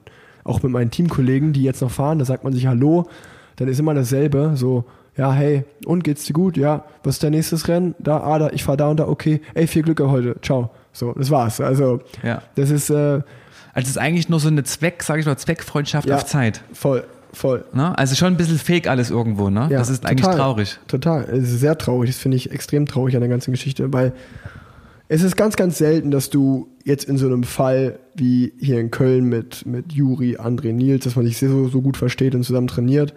Und in dem Fall ist es wirklich so, dass ich bei denen die Traum, Daumen echt drücke und mich für die total freue, weil da auch wirklich eine Freundschaft entstanden ist und man macht halt auch privat was zusammen. Und ähm, da- das ist halt, äh, das ist halt wirklich dann, aber, aber das, was ich meine, so du, solche Connections nach in zwölf Jahren Profiradsport nimmst du vielleicht im besten Falle fünf hast du dann nach zwölf Jahren, was halt, was halt sehr, sehr wenig ist, weil du wahrscheinlich in den zwölf Jahren aber 500 Menschen triffst, so, mit denen du viel zu tun hast. Und äh, also an Absolut, ja. und das ist eigentlich, das ist schon krass, wenn man mal das so sieht, ja. Ähm, dann noch zur Tour ähm, zwei Sachen, die ich mir da noch aufgeschrieben hatte. Das erste, relativ schnell, glaube ich, abgehakt, ist, ähm, dass ich gestern mal Eurosport seit langem mal wieder geguckt habe. Und ich muss ein Lob an Eurosport aussprechen. Mit Jens Vogt und Rolf Aldag habt ihr euch und Bernie Eiselauch habt ihr echt extrem gute Kommentatoren da reingeholt. Bin ich echt einfach mal froh, da was, was Neues und Frisches zu hören. Ähm, das, das freut mich sehr. Ähm, die letzten Jahre war es so, dass ich dann sogar ARD lieber geguckt habe, weil man da einfach mal andere Kommentatorenstimmen hatte oder auf Englisch irgendwo im Livestream. Aber das hat Eurosport jetzt ganz gut gemacht, weil ich glaube, die kriegen immer viel Kritik, da kann man auch mal, äh, auch mal was Gutes sagen.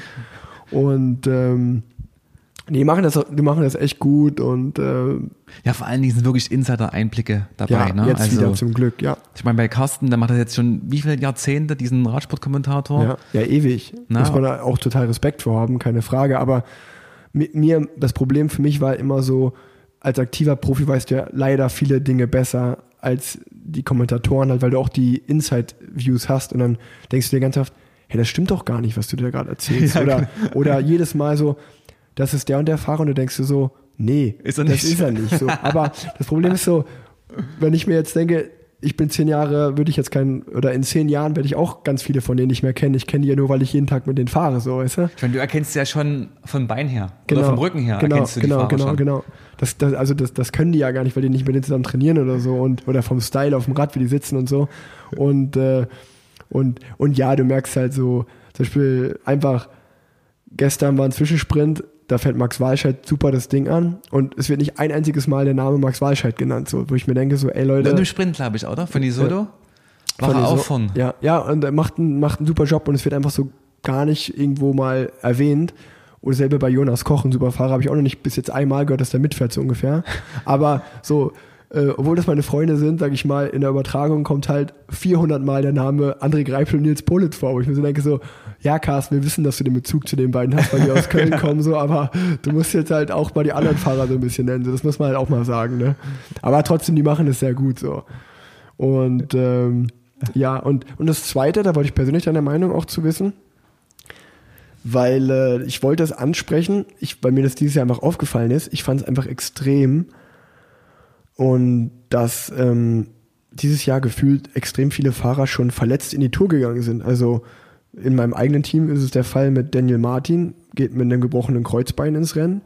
Dann äh, habe ich bei Buchmann. Bora gelesen, ähm, dass Buchmann, Schachmann. ja, Buchmann äh, verstehe ich noch, das ist der Tourkapitän.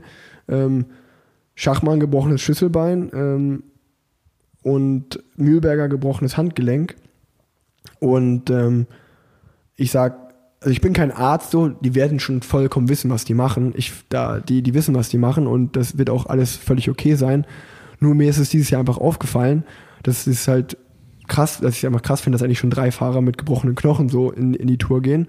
Und da wollte ich jetzt an der Stelle einfach auch so ein bisschen wie ein Statement sagen an, an die Jugend, so, dass diese Fahrer, die das machen, die haben eine optimale medizinische Betreuung.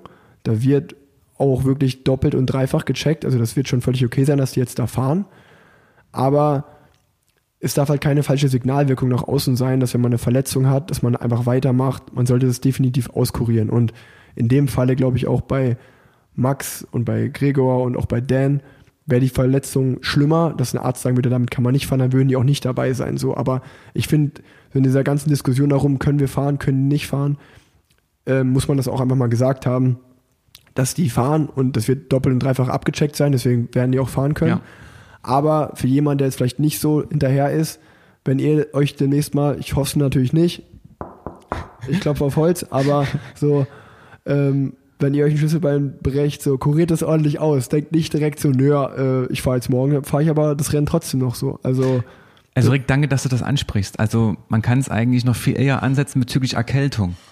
Na, also das ist schon bei einer Erkältung, bitte liebe Nachwuchssportler, macht eine Trainingspause, kuriert das ordentlich aus und wenn der Höhepunkt der Erkältung überwunden ist, fangt wieder entspannt an mit ein bisschen Grundlagen, Ausdauertraining und nicht keine Intensitäten umsetzen, fahrt bitte keine Wettkämpfe, wenn ihr krank seid, weil wirklich die Gefahr ist wirklich sehr hoch dass ihr euch dann irgendwelche Folgeschäden, langwierige Schäden äh, reinholt, die eventuell dann sowieso den Sport zum, zum Aufgeben zwingen oder sonst irgendwas. Also von daher hat Rick vollkommen recht. Aber selbst bei einer kleinen Erkältung ist das schon relevant. ja, genau. Und die Profis, wie gesagt, das ist eine ganz, ganz spezielle Saison, alles sehr komprimiert. Die Tour de France steht über allem. Alle haben ein bisschen Angst, ob es überhaupt weitergeht. Ja. Na, und von daher denke ich, ist es ähm, ja kein Beispiel, was jetzt gerade vorgelebt wird. Und ist natürlich nachvollziehbar in der jetzigen Situation, dass die Athleten trotzdem durchziehen, genau. Sich auf ihr Jahr- Jahresziel vorbereitet haben und sagen, okay, ist nicht perfekt, aber ich gehe es trotzdem an. Richtig, genau. Da ist einfach eine ganz andere Extremsituation, das muss man einfach so sagen. Ähm, gut, dann kommen wir zu dem Thema, was du gerade angesprochen hast, die Europameisterschaft. Da ähm, finde ich es nämlich sehr gut, dass du hier sitzt und ich da mit dir drüber reden kann, weil du ja auch den äh, mit den besten Einblick hast. Und ähm, einfach mal von außen gesehen, äh, ich glaube, das Nennenswerteste ist sicherlich der Europameistertitel im Mixed Relay, in der Mixed Relay Staffel an den BDR. Da Glückwunsch an die Goldmedaille Jawohl. und an die sechs Sportler, an die drei Frauen und an die drei Männer. Ich muss ja immer noch sagen, dass ich die Disziplin immer noch nicht so, so ganz äh, verstanden habe, sag ich mal. Also ich, oder nicht verstanden, ich habe es natürlich verstanden, aber ich finde die Disziplin immer noch so, aus deutscher Brille finde ich natürlich super, weil die Deutschen immer eine Medaille holen, aber so komplett repräsentativ für alle Nationen finde ich es schwierig, weil halt ganz wenig Länder drei gute Frauen und drei gute Männer haben, ne? Das ist beteiligt natürlich, oder man hat schon als eine Radsportnation in dem Sinne riesen Vorteil, was ich halt immer sympathisch fand bei einem Mannschaftszeitfahren oder so. Ähm, da kann halt auch ein André Amador aus äh, Kuba, glaube ich, kommt der, kann halt auch Weltmeister werden. Der kann halt an der Teil Disziplin nicht mal teilnehmen, so, weißt du, weil es gibt keine sechs Radsportler, die aus Kuba kommen, so. ähm, aber gut, man kann sich jedem recht machen. Ich meine, das ist perspektivisch gesprochen, ist das eigentlich ja der Trend, was das IOC, also das Olympische Komitee, Ja. vorlebt oder umsetzt, dass ähm, das IOC möchte kurze Wettkämpfe, schnelle Wettkämpfe und vor allen Dingen eigentlich am liebsten einen Wettkampf viele Sportler. Ja, also Teamwettkämpfe, Männlein, Weiblein. Und von daher vermuten wir gerade alle, dass diese Disziplin, dieses Team Mixed Relay oder Mixed Team Relay besser gesagt, äh, in Paris 2024 das hab ich schon olympisch wird. gehört. Und deswegen hat ja auch die UCI letztes Jahr in Yorkshire bei der Weltmeisterschaft schon für den Sieg 60.000 Euro Wahnsinn, ne? Preisgeld ausgezahlt. Ja. Und Platz 2 30.000 Euro. Ja. Also es war das mit Abstand das höchste Preisgeld von der ganzen Weltmeisterschaft. Ja. Und da siehst du einfach, dass große Bestrebungen dahinter stehen, um diese Disziplin zu pushen. Ja. Und man muss natürlich fairerweise dazu sagen, dass ähm, man darf auch mit U23-Sportlern Ja. die Mannschaft besetzen. Und im ersten Konstrukt, also im ersten, sage ich mal, Ideenentwurf 2018, da war eigentlich die Sprache, dass du mit allen dreien durchs Ziel fahren musst. Also die Zeit Ja. wird am, beim dritten Sportler oder Sportlerin genommen. Ja. Und haben sie dann natürlich dann auch gemerkt, okay, na, diese, dieses schwierig. Ungleichgewicht eventuell mit äh, Radsport-schwachen Nationen, Ja. lassen wir nur zwei Sportlerinnen oder Sportler ins Ziel kommen. Ähm, du siehst es auch dieses Jahr, wenn jetzt die Weltmeisterschaften in Ekel stattgefunden hätten Ende September, dann wäre es ja so gewesen, dass Einzelzeitfahren am letzten Tag der Tour de France gewesen wäre, glaube ich am 20. Ja, ja. September und dann an dem Mittwoch dieses Mixed-Team Mixed -Team Relay. Also und alle Profis haben sich eigentlich äh, echauffiert und gesagt, nein, das geht nicht. Ja. Na, wir wollen Einzelzeitfahren bestreiten. Ne? Und die UCI war ganz standhaft gesagt, nein, wir behalten diesen Zeitplan so, dass das Mixed Team Relay auf jeden Fall am Mittwoch stattfindet und die Tour de France Fahrer Ja. höchstwahrscheinlich kein Einzelzeitfahren fahren können. Ja. Also du siehst eigentlich, dass diese Vermutung, dass es olympisch wird, klingt wahrscheinlich sehr realistisch. Ja, ja. Ja, Ja. nee, definitiv. Und man muss dazu sagen, aus Verbandssicht oder als Trainersicht ist sowas, so, einen, so eine Mannschaftsmedaille, hat es für mich oder für den Verband, schon damals hier mit Nordrhein-Westfalen, einen viel, viel höheren Wert. Ja. Weil das ist ja eigentlich der Spiegel deiner Qualität, die Ja, du an den Tag legst. Na, weil du, schon mal, ein Sportler, was du eben sagtest, der kann Weltmeister werden, aber bilde mal mehrere Athleten aus. Also dieses, dieses, Sys- am Ende ist es ja schon ein Qualitätsmerkmal deines Systems. Ja. Na, wie gut sind deine Strukturen im Nachwuchsbereich, äh, mit Leistungszentren, mit Trainer im Nachwuchssport, sonst irgendwas? Ähm, und wie viele Athleten kannst du am Ende langfristig ausbilden und vor allen Dingen diesen Profisport integrieren? Ähm, von daher aus Verbandssicht oder eines Staates hat das eine ganz, ganz hohe, hohe Wertigkeit. Also Nee, eine das Medaille im, in der Mannschaftsverfolgung auf der Bahn zum Das Beispiel. ver verstehe ich vollkommen. Also ich, ich meine, äh, das meinte ich, meinte ich auch so, du musst halt immer gucken, aus welcher Sichtweise du es nimmst. Also aus einer Verbandssichtweise kann ich das total verstehen. Ähm, in meinem Fall als Sportler, der, äh, ich werde ja jetzt niemals im Einzelzeitfahren bei einer WM oder EM am Start stehen, ähm, denke ich mir so, okay, einfach nur so diese Verhältnismäßigkeit meine ich so, dass halt im Straßenrennen eine Medaille zu holen, das wäre jetzt die Disziplin, wo ich am Start stehen würde, ist halt super, super schwierig. Und wenn ich mir dann dieses Mixed Relay angucke, wo so sechs Teams momentan mitfahren, und dann denke ich mir so, ey, hat einfach jeder Zweite eine Medaille. So. Ihr kriegt eure Medaillen geschenkt. Was ist denn das so, weißt du? So, das meine ich so, weißt du, so. Aber das ist halt natürlich aus Sportlersicht nur, weil man natürlich auch neidisch ist, weil man sich denkt so, ey, es gibt's jetzt nicht. Jetzt, gibt, jetzt kriegt der schon wieder eine Bronzemedaille und der hat schon wieder eine Silbermedaille. Die würde ich mir auch gerne an die Wand hängen, so. Also ist halt, ist jetzt so aus meiner Sicht, sage ich mal, dann oft so gesprochen. Ähm, und äh, aber ich verstehe natürlich aus Verbandssicht natürlich, du hast drei Frauen, du hast drei Männer und das spiegelt dein ganzes System wieder, macht total Sinn. Ähm, trotzdem ist es wahrscheinlich, wenn du jetzt den Einzelsportler fragst, viel geiler, Weltmeister alleine zu werden, Ich sag das als nicht. mit fünf. Ich sag das nicht, weil wenn du wirklich dabei bist, ist eine ganz, ganz schöne Atmosphäre vor Ort. Das glaube ich, aber trotzdem wird Also- sich, am Ende sagt halt jeder, ja, Deutschland ist Wel- Weltmeister. Und äh, wenn Stefan Küng Weltmeister wird, sagt halt jeder, Stefan Küng ist Weltmeister. Das, Absolut. den Unterschied gibt's halt schon noch. Absolut Ne? richtig. Aber man merkt schon, dass allein durch diese Disziplin jetzt, durch so eine Mannschaftsdisziplin, ist diese Stimmung in dem Team, also wir sind ja jetzt letzte Woche bei der EM ungefähr 70 Personen gewesen, in der Ja. Summe. Ja. Also Sportler plus Betreuer, ähm, dass da eine ganz, dass allein dadurch eine ganz andere Stimmung erzeugt wird. Das ist total positiv. Am Ende sind wir eine Teamsportart, Radsport, ne? Ja, ja, klar. aber es gewinnt immer nur einer. Ja, natürlich. Und Natürlich. jetzt hast du wirklich mal die Chance, im Straßenradsport eine Mannschaftsmedaille einzufahren, Mhm. die für das Teamgefühl ganz, ganz wichtig ist.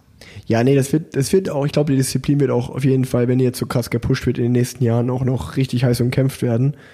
Und da werden auch ganz viele andere Nationen, also momentan war es ja gefühlt immer so Holland gegen Deutschland. Richtig? Und ähm, jetzt wird sicherlich andere starke Nationen wie Australien, Italien, Großbritannien, die, wenn die da auch ihre besten Leute an den Start stellen, dann wird es richtig heiß umkämpft. Dann wird das, glaube ich, auch echt cool zum Zuschauen.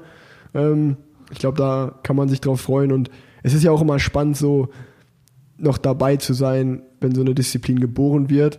Und wie du sagst, wenn die dann in vier Jahren auf einmal olympisch ist, ähm, dann, dann Ich meine, wird man sich gar nicht mehr an diese Anfänge jetzt erinnern können, weil dann wird das richtig krass groß sein. Ich meine, das ist der Punkt, Rick. Ähm, Wenn es wirklich in vier Jahren olympisch ist, ne, dann zählt wirklich jedes Jahr, du hast ja im Jahr zwei Möglichkeiten, EM und WM, Ja. Erfahrung zu sammeln. Ne, und du siehst jetzt äh, letzte Woche bei der EM in Plouay, wie viele Teams da wirklich verwachst haben und Fehler gemacht haben. Ja. Ne, sich zerpflückt haben, sonst gestürzt sind, sonst irgendwas. Und wir haben das eigentlich doch durch diese Bahnorientierung, ne, hast du gesehen, dass die Athleten das schon sehr, sehr gut können. Trotzdem haben kleine Fehler gemacht die natürlich mit jedem Jahr, ich muss jetzt einen Bericht dazu schreiben, was war gut, was war schlecht, um einfach mehr Erkenntnisse zu gewinnen, um es einfach besser zu machen. Und wenn jetzt Olympia, wenn es wirklich kommt, ja, es war ja ähnlich, hat Deutschland eigentlich den Trend verpasst oder diesen, diesen, diese Einführung des olympischen BMX-Renns verpasst. Ja? Äh, 2012 in London, da waren wir komplett überfordert sozusagen. Und jetzt haben wir wirklich mal rechtzeitig reagiert, erkennen die Tendenzen und versuchen das Beste draus zu machen. Ja, und Deutschland hat natürlich auch immer gute Zeitfahrer. Ist einfach so. Und ähm, es, ich wäre genau, wenn ich ein guter Zeitfahrer wäre und ich würde ich mir auch sagen, ey, ich stelle mich, sa- ich bewerbe mich safe fürs Mixed Relay, weil das sind ja auch noch fünf andere gute mit mir am Start. Da habe ich auf jeden Fall relativ sicher eine Medaille, die ich mit nach Hause nehmen kann von der Meisterschaft. Ist ja, ist ja eine coole Sache. Aber die Athleten sind schon auch sehr porös vorher, ne? Also es ist Ja, schon ein gewisser ey. Druck. Du, das musst du mir nicht sagen, wenn du Mannschaftszeitfahren in der Tour oder so fährst, dann denkst du dir auch, ich will nicht der sein, der es versaut. So. Ja, genau. Richtig. Ja, ja. Ja gut, dann ging's ja, dann ging's ja weiter. Ich glaube in den ähm, die Hanna Ludwig hat noch äh, Gold geholt mit Gold der Franzi. Koch. mit der Franzi Koch, ja. Silber, also Hanna Ludwig Gold, Franzi Koch Silber im Einzelzeit von U23 Frauen. Genau. Und dann gab's ja noch die Bronzemedaille von Pascal Ackermann im Straßenrennen der Männer, ähm, die, wo es dann nachher einige Diskussionen gab, sag ich mal. Ähm, und da, da wollte da wollte ich auf jeden Fall mit dir drüber sprechen, weil ich habe das auf jeden Fall mit einem großen Lächeln verfolgt und äh, weil ich auch alle Beteiligten kannte. Also erstmal zur Erklärung, ähm, ich habe das Rennen auch geschaut, nur die letzten 30 Kilometer und äh, habe mir auch schon die ganze Zeit gedacht, so, hä, ist überhaupt noch ein Deutscher dabei? Und habe mal geguckt und ich so, ja, okay, Ackes ist noch dabei. Und dann wurde ja aus allen Rohren attackiert und ich dachte mir so, oh, oh, ich glaube, das wird ein ganz bitteres Ende nehmen für den BDR. Und ähm, dann war es ja aber so, dass sich das wieder beruhigt hat dann so in der letzten Runde eigentlich und dann Italien geschlossen auf Sprint gefahren ist und dann auch in einer absoluten Weltklasse-Manier, wie Ackes sich dann positioniert hat da und im Finale gefahren ist und dann Dritter wird und wo ich schon gesagt habe, wow, Respekt ohne Helfer und so Dritter zu werden, einfach eine super starke Einzelleistung von ihm. Ähm, ich weiß sogar, dass er enttäuscht war, weil es ja natürlich nur ein paar Zentimeter waren, die zu Gold gefehlt haben. Ähm, auch immer bitter. Und Letztes Jahr auch schon Sil äh, Bronze. auch letztes Jahr auch schon Bronze. Aber ja, also einfach nur so von mir aus Sportlersicht habe ich gedacht, boah, krass, wirklich riesen Respekt da an Akis. Und ähm, ich, dann war das Thema eigentlich auch für mich abgeschlossen, muss ich sagen.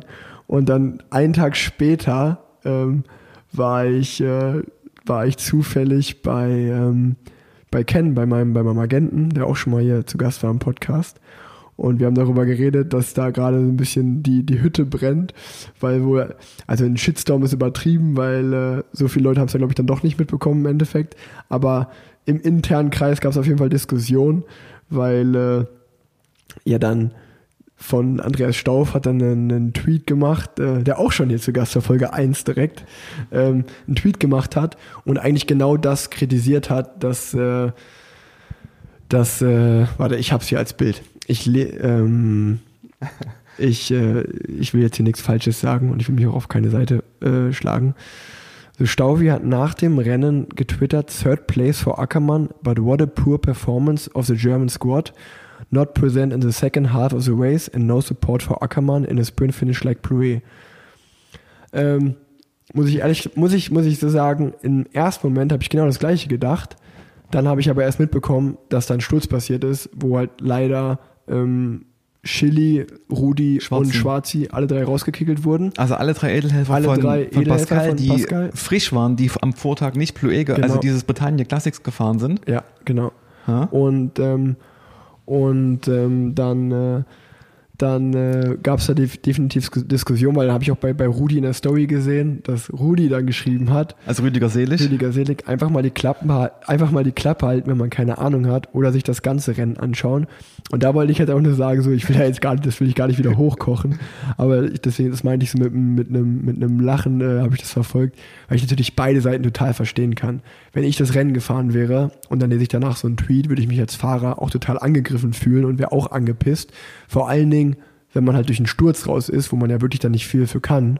Ähm, ähm, aber auch als ich da mit Staufi gesprochen habe, hat er ja auch noch, ich glaube, der hat dann auch zwei, drei andere Tweets Genau. danach folgen lassen, wo er auch ganz klar ähm, ähm, klar gemacht hat, dass er hofft, dass es den gestürzten Fahrern gut geht und es auch gar keine Kritik an den gestürzten Fahrern ist, ähm, sondern eigentlich, äh, sondern eigentlich äh, wollte er, meinte er einfach nur, dass man ja auch Die die Nominierung. Nominierung äh, hätte, dass er die Nominierungskriterien nicht ganz äh, versteht beim BDR und ähm, wie die Nominierung zustande gekommen ist, dass die acht Fahrer, die im Endeffekt da gefahren sind, dass die gefahren sind und keine anderen.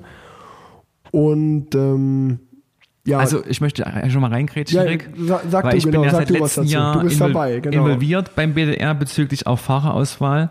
Also es läuft ganz klar so ab, dass ich ja die Streckenanalyse mache. Das heißt, ich schaue mir die Strecke an mit irgendwelchen Support-Tools. Das heißt, ich erstelle Höhenprofile, schaue mir die Kurven an, schaue mir die Windanfälligkeit des Kurses an, äh, die Straßenbreite, die Straßenqualität, all die ganzen Dinge. Ähm, und am Ende gebe ich eine Empfehlung, wie das Rennen, auf welchen oder auf welchen Sportlertyp das Rennen passen könnte. Sprintankunft, Klassikerfahrer, Bergfahrer, ne? also diese Typen. Und so jetzt in dem Fall, EM, habe ich ganz klar gesagt, das sind ungefähr 180 Kilometer, jetzt mal grob 180 Kilometer, 2300 Höhenmeter, ähm, ein Anstieg von anderthalb Kilometern, von Kilometer vier bis, bis zweieinhalb vor Ziel, oben ein kleines Flachstück, Abfahrt, eine kleine Senke und nochmal ein kleiner Uphill-Sprint von 200 Metern, perfekt für Ackermann. So, das war meine Empfehlung, also besser gesagt erstmal allgemein, perfekt für den Sprinter. Von den alltief guten bergfesten Sprinter ist diese M sehr gut machbar. Ähm, das war die Empfehlung im Juli, Anfang Juli, glaube ich. Und dann ist es so gewesen, dass der BDR dieses Jahr alle PKT-Mannschaften und Virtu-Mannschaften angeschrieben hat und gefragt hat, welche Fahrer, welche deutschen Fahrer stehen überhaupt in diesem Zeitraum, Ende August, eine Woche vor der Tour de France, Bretagne Classics, all die ganzen Dinge, die eine Rolle spielen, überhaupt zur Verfügung. Und es war eine extrem niedrige Rückmeldung, eine ganz, ganz geringe Rückmeldung, dass überhaupt Teams bereit waren, Fahrer abzustellen. ja. Und es war eigentlich schon ein Segen, weil eigentlich hatte erst Bora gesagt, wir schicken keine Sportler zur EM, keinen einzigen. Und dann relativ spät, also erst ähm, Anfang August, ungefähr zehn Tage vor dem Nominierungsschluss oder vor dem Meldeschluss, kam die, Rück die Rückmeldung, EM geht klar, wir können Ackermann schicken und drei Helfer von ihm, was natürlich dann für uns eine extreme Erleichterung gewesen ist. Wir hätten sowieso einen Sprinter gesucht. Und mit Pascal, letztes Jahr Giro, Da gibt's ja gar keine Unfassbar, Diskussion. Also ne? ich glaube, wenn du den aktuell Sprinter auf so einem Parcours ist Pascal auf jeden Fall Genau. aus Deutschland die Nummer eins. Das kann man ja einfach so sagen, wie es ist. Gar keine So, Diskussion. das heißt, wir hatten vier Mann, vier von acht standen fest. Pascal plus die drei Edelhelfer von ihm, die auch alle frisch sind, die mussten am Vortag nicht diese Britannia Classics fahren. Und dann war die Frage aus BDR-Sicht, okay, welche, wie könnte das Rennen noch weiter ablaufen? Also wenn dann solche Fahrer fahren wie Trentin, Craig von Avermaet, Mathieu van der Poel, die wir natürlich nicht mit Pascal auf die Zielgerade kommen. Richtig. Also eigentlich noch einen kleinen Gegenpart installieren. Ne, da haben wir Fahrer gefragt, wie Nils zum Beispiel. Ne? Und der hat ganz klar gesagt, nee, ich bin im Touraufgebot und Israel hat ganz klar gesagt, wir fahren eine Woche, selbst deutsche Meisterschaften nicht, wir fahren keine, in der Vorwoche keine, keine Meister oder keine Wettkämpfe mehr allgemein. Ja. Und dann ging es weiter. Fahrer gesucht, okay, brauchen wir noch einen Tempofahrer, da war Marco Mattes im Gespräch, der ja auch in dem Team ist von Ken Sommer und von Andy Stauf. Ähm, da brauchen wir noch vielleicht noch einen Klassikerfahrer, Jonas Rutsch, auch in dem Team von Ken Sommer und Andy Stauf. Ähm, dann waren die beide im Aufgebot. Und dann hat man noch den Justin Wolf, der alle drei Wettkämpfe bestritten hat, ein sehr gutes Einzelzeitfahren am Montag absolviert hat. Ähm, und dann eigentlich die Aufgabe hatte, die erste Rennhälfte kontrollieren, Tempo hochhalten, Gruppen auf Abstand halten. All die hat er super gemacht, perfekt. Und ist genau, wo der Sturz passiert ist, 60 vor Ziel, hat er seine Arbeit getan, ist rausgegangen, hält dann oben bei mir an der Verpflegung an und sagt, ey geil, sage ich, nee, du musst mal los, weil gerade riesen Sturz gewesen, ne? Du musst eventuell Leute zurückfahren ins Feld. Und wir hatten also in dieser Runde 60 oder ja, 68 vor Ziel schon mal mindestens vier Fahrer verloren. Also Justin, der eh schon die ganze Zeit gearbeitet hat, und die drei Edelhelfer von Pascal. Also wir hatten am Ende nur noch Nico Denz im Rennen, äh, Yannick Steimler und den jungen Juri Hollmann. Ne? Ja. Juri Ja. ist eigentlich noch U23-Fahrer, ne, hat man eigentlich keine großen Ja, ja. Erwartungen. Ähm, der war aber extrem motiviert. Und Yannick und Nico Denz sind am Vortag Britannia Classics gefahren. 240 Kilometer, nee, 250 Kilometer, ich glaube dreieinhalbtausend Höhenmeter, extrem schweres Rennen. Ja. Ähm, von daher waren wir dann eh schon geschwächt. Und in der Vorauswahl standen eigentlich noch Fahrer wie Phil Bauhaus zum Gespräch, Marcel Meißen, der eine Wochenende deutscher Meister geworden ist, ohne Frage, sehr gut, und Alexander Krieger. Ansonsten wären sowieso eigentlich Marco Mattes gefahren und, Nico, äh, und äh, Jonas Rutsch. Ja. Deswegen hat sich auch Andi, hat sich auch Andi Stauf darüber aufgeregt, warum diese beiden nicht gefahren sind. Aber Kofidis hat eine Woche vor der EM oder sagen wir eine halbe Woche vor der EM komplett zurückgezogen. Also kein Kofidis-Sportler durfte die EM bestreiten, egal ob Franzose oder Viviani für Italien, war eigentlich auch im Aufgebot, Ja, wollte ja, seinen ja. Titel eigentlich verteidigen vom letzten Jahr. Der ihn komplett zurückgezogen und Jonas Rutsch ist krank geworden am Wochenende. Also war eigentlich Andi etwas fehlinformiert über seine Sport und hat sich danach auch etwas echauffiert, äh, warum diese beiden nicht gefahren sind. Okay. Also ein bisschen ins Fettnäpfchen getreten, sage ich mal. naja. Ja, ich, also ich kann, ich kann schon beide Seiten verstehen, muss ich schon sagen. Also, aber pass auf, Krieg, ganz kurz, in diesem, in diesem Jahr, wir hatten überhaupt keine Fahr große Fahrerauswahl. nee, nee, ich weiß, ich, ich weiß, deswegen meine ich ja, ich, also wenn du es mir jetzt so erklärst, ist es total nachvollziehbar, wa- wa- was du, was du sagst. Ähm, und äh, ich, äh, ich, ich, was ich jetzt eher so meinte, war, dass ich glaube, so wie ich es bei mir auch war. Also zum Beispiel, ich habe ja auch die E-Mail bekommen zur Nominierung und ich bin Mhm. auch jemand, der immer gerne für den BDR fährt. Bei mir war es aber auch so, dass ich entweder die Tour gefahren wäre, weil ich da auf der Longlist war, oder wenn nicht, bin ich Brit- Britannia Classic gefahren. Also ich war ja, bin ja Britannia Classic gefahren und dann habe ich mir die Daten angeguckt und ich habe halt ganz klar gesagt, okay, ich, wenn ich eine EM fahre, will ich halt topfit am Start stehen und mein Bestes geben. Und wenn ich einen Tag vorher 250 Kilometer World Tour Klassiker fahre, ist es halt nicht der Fall.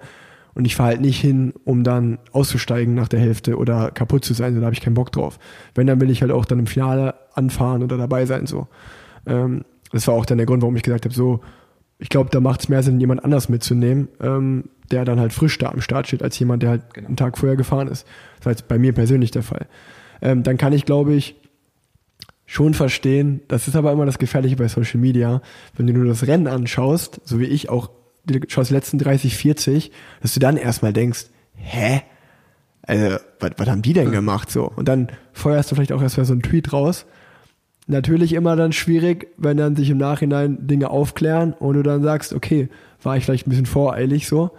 Ähm, aber ich, was, was Andi ja auch, glaube ich, angesprochen hatte, war einfach, dass äh, ja als Beispiel äh, so, eine, so eine geringe Rückmeldung an den BDR ja ein Zeichen ist, was man aber in diesem Jahr, glaube ich, äh, komplett vernachlässigen Ja. muss, weil dieses Jahr war der Termin einfach extrem blöd Genau. vor der Tour, dann kommt Corona hinzu.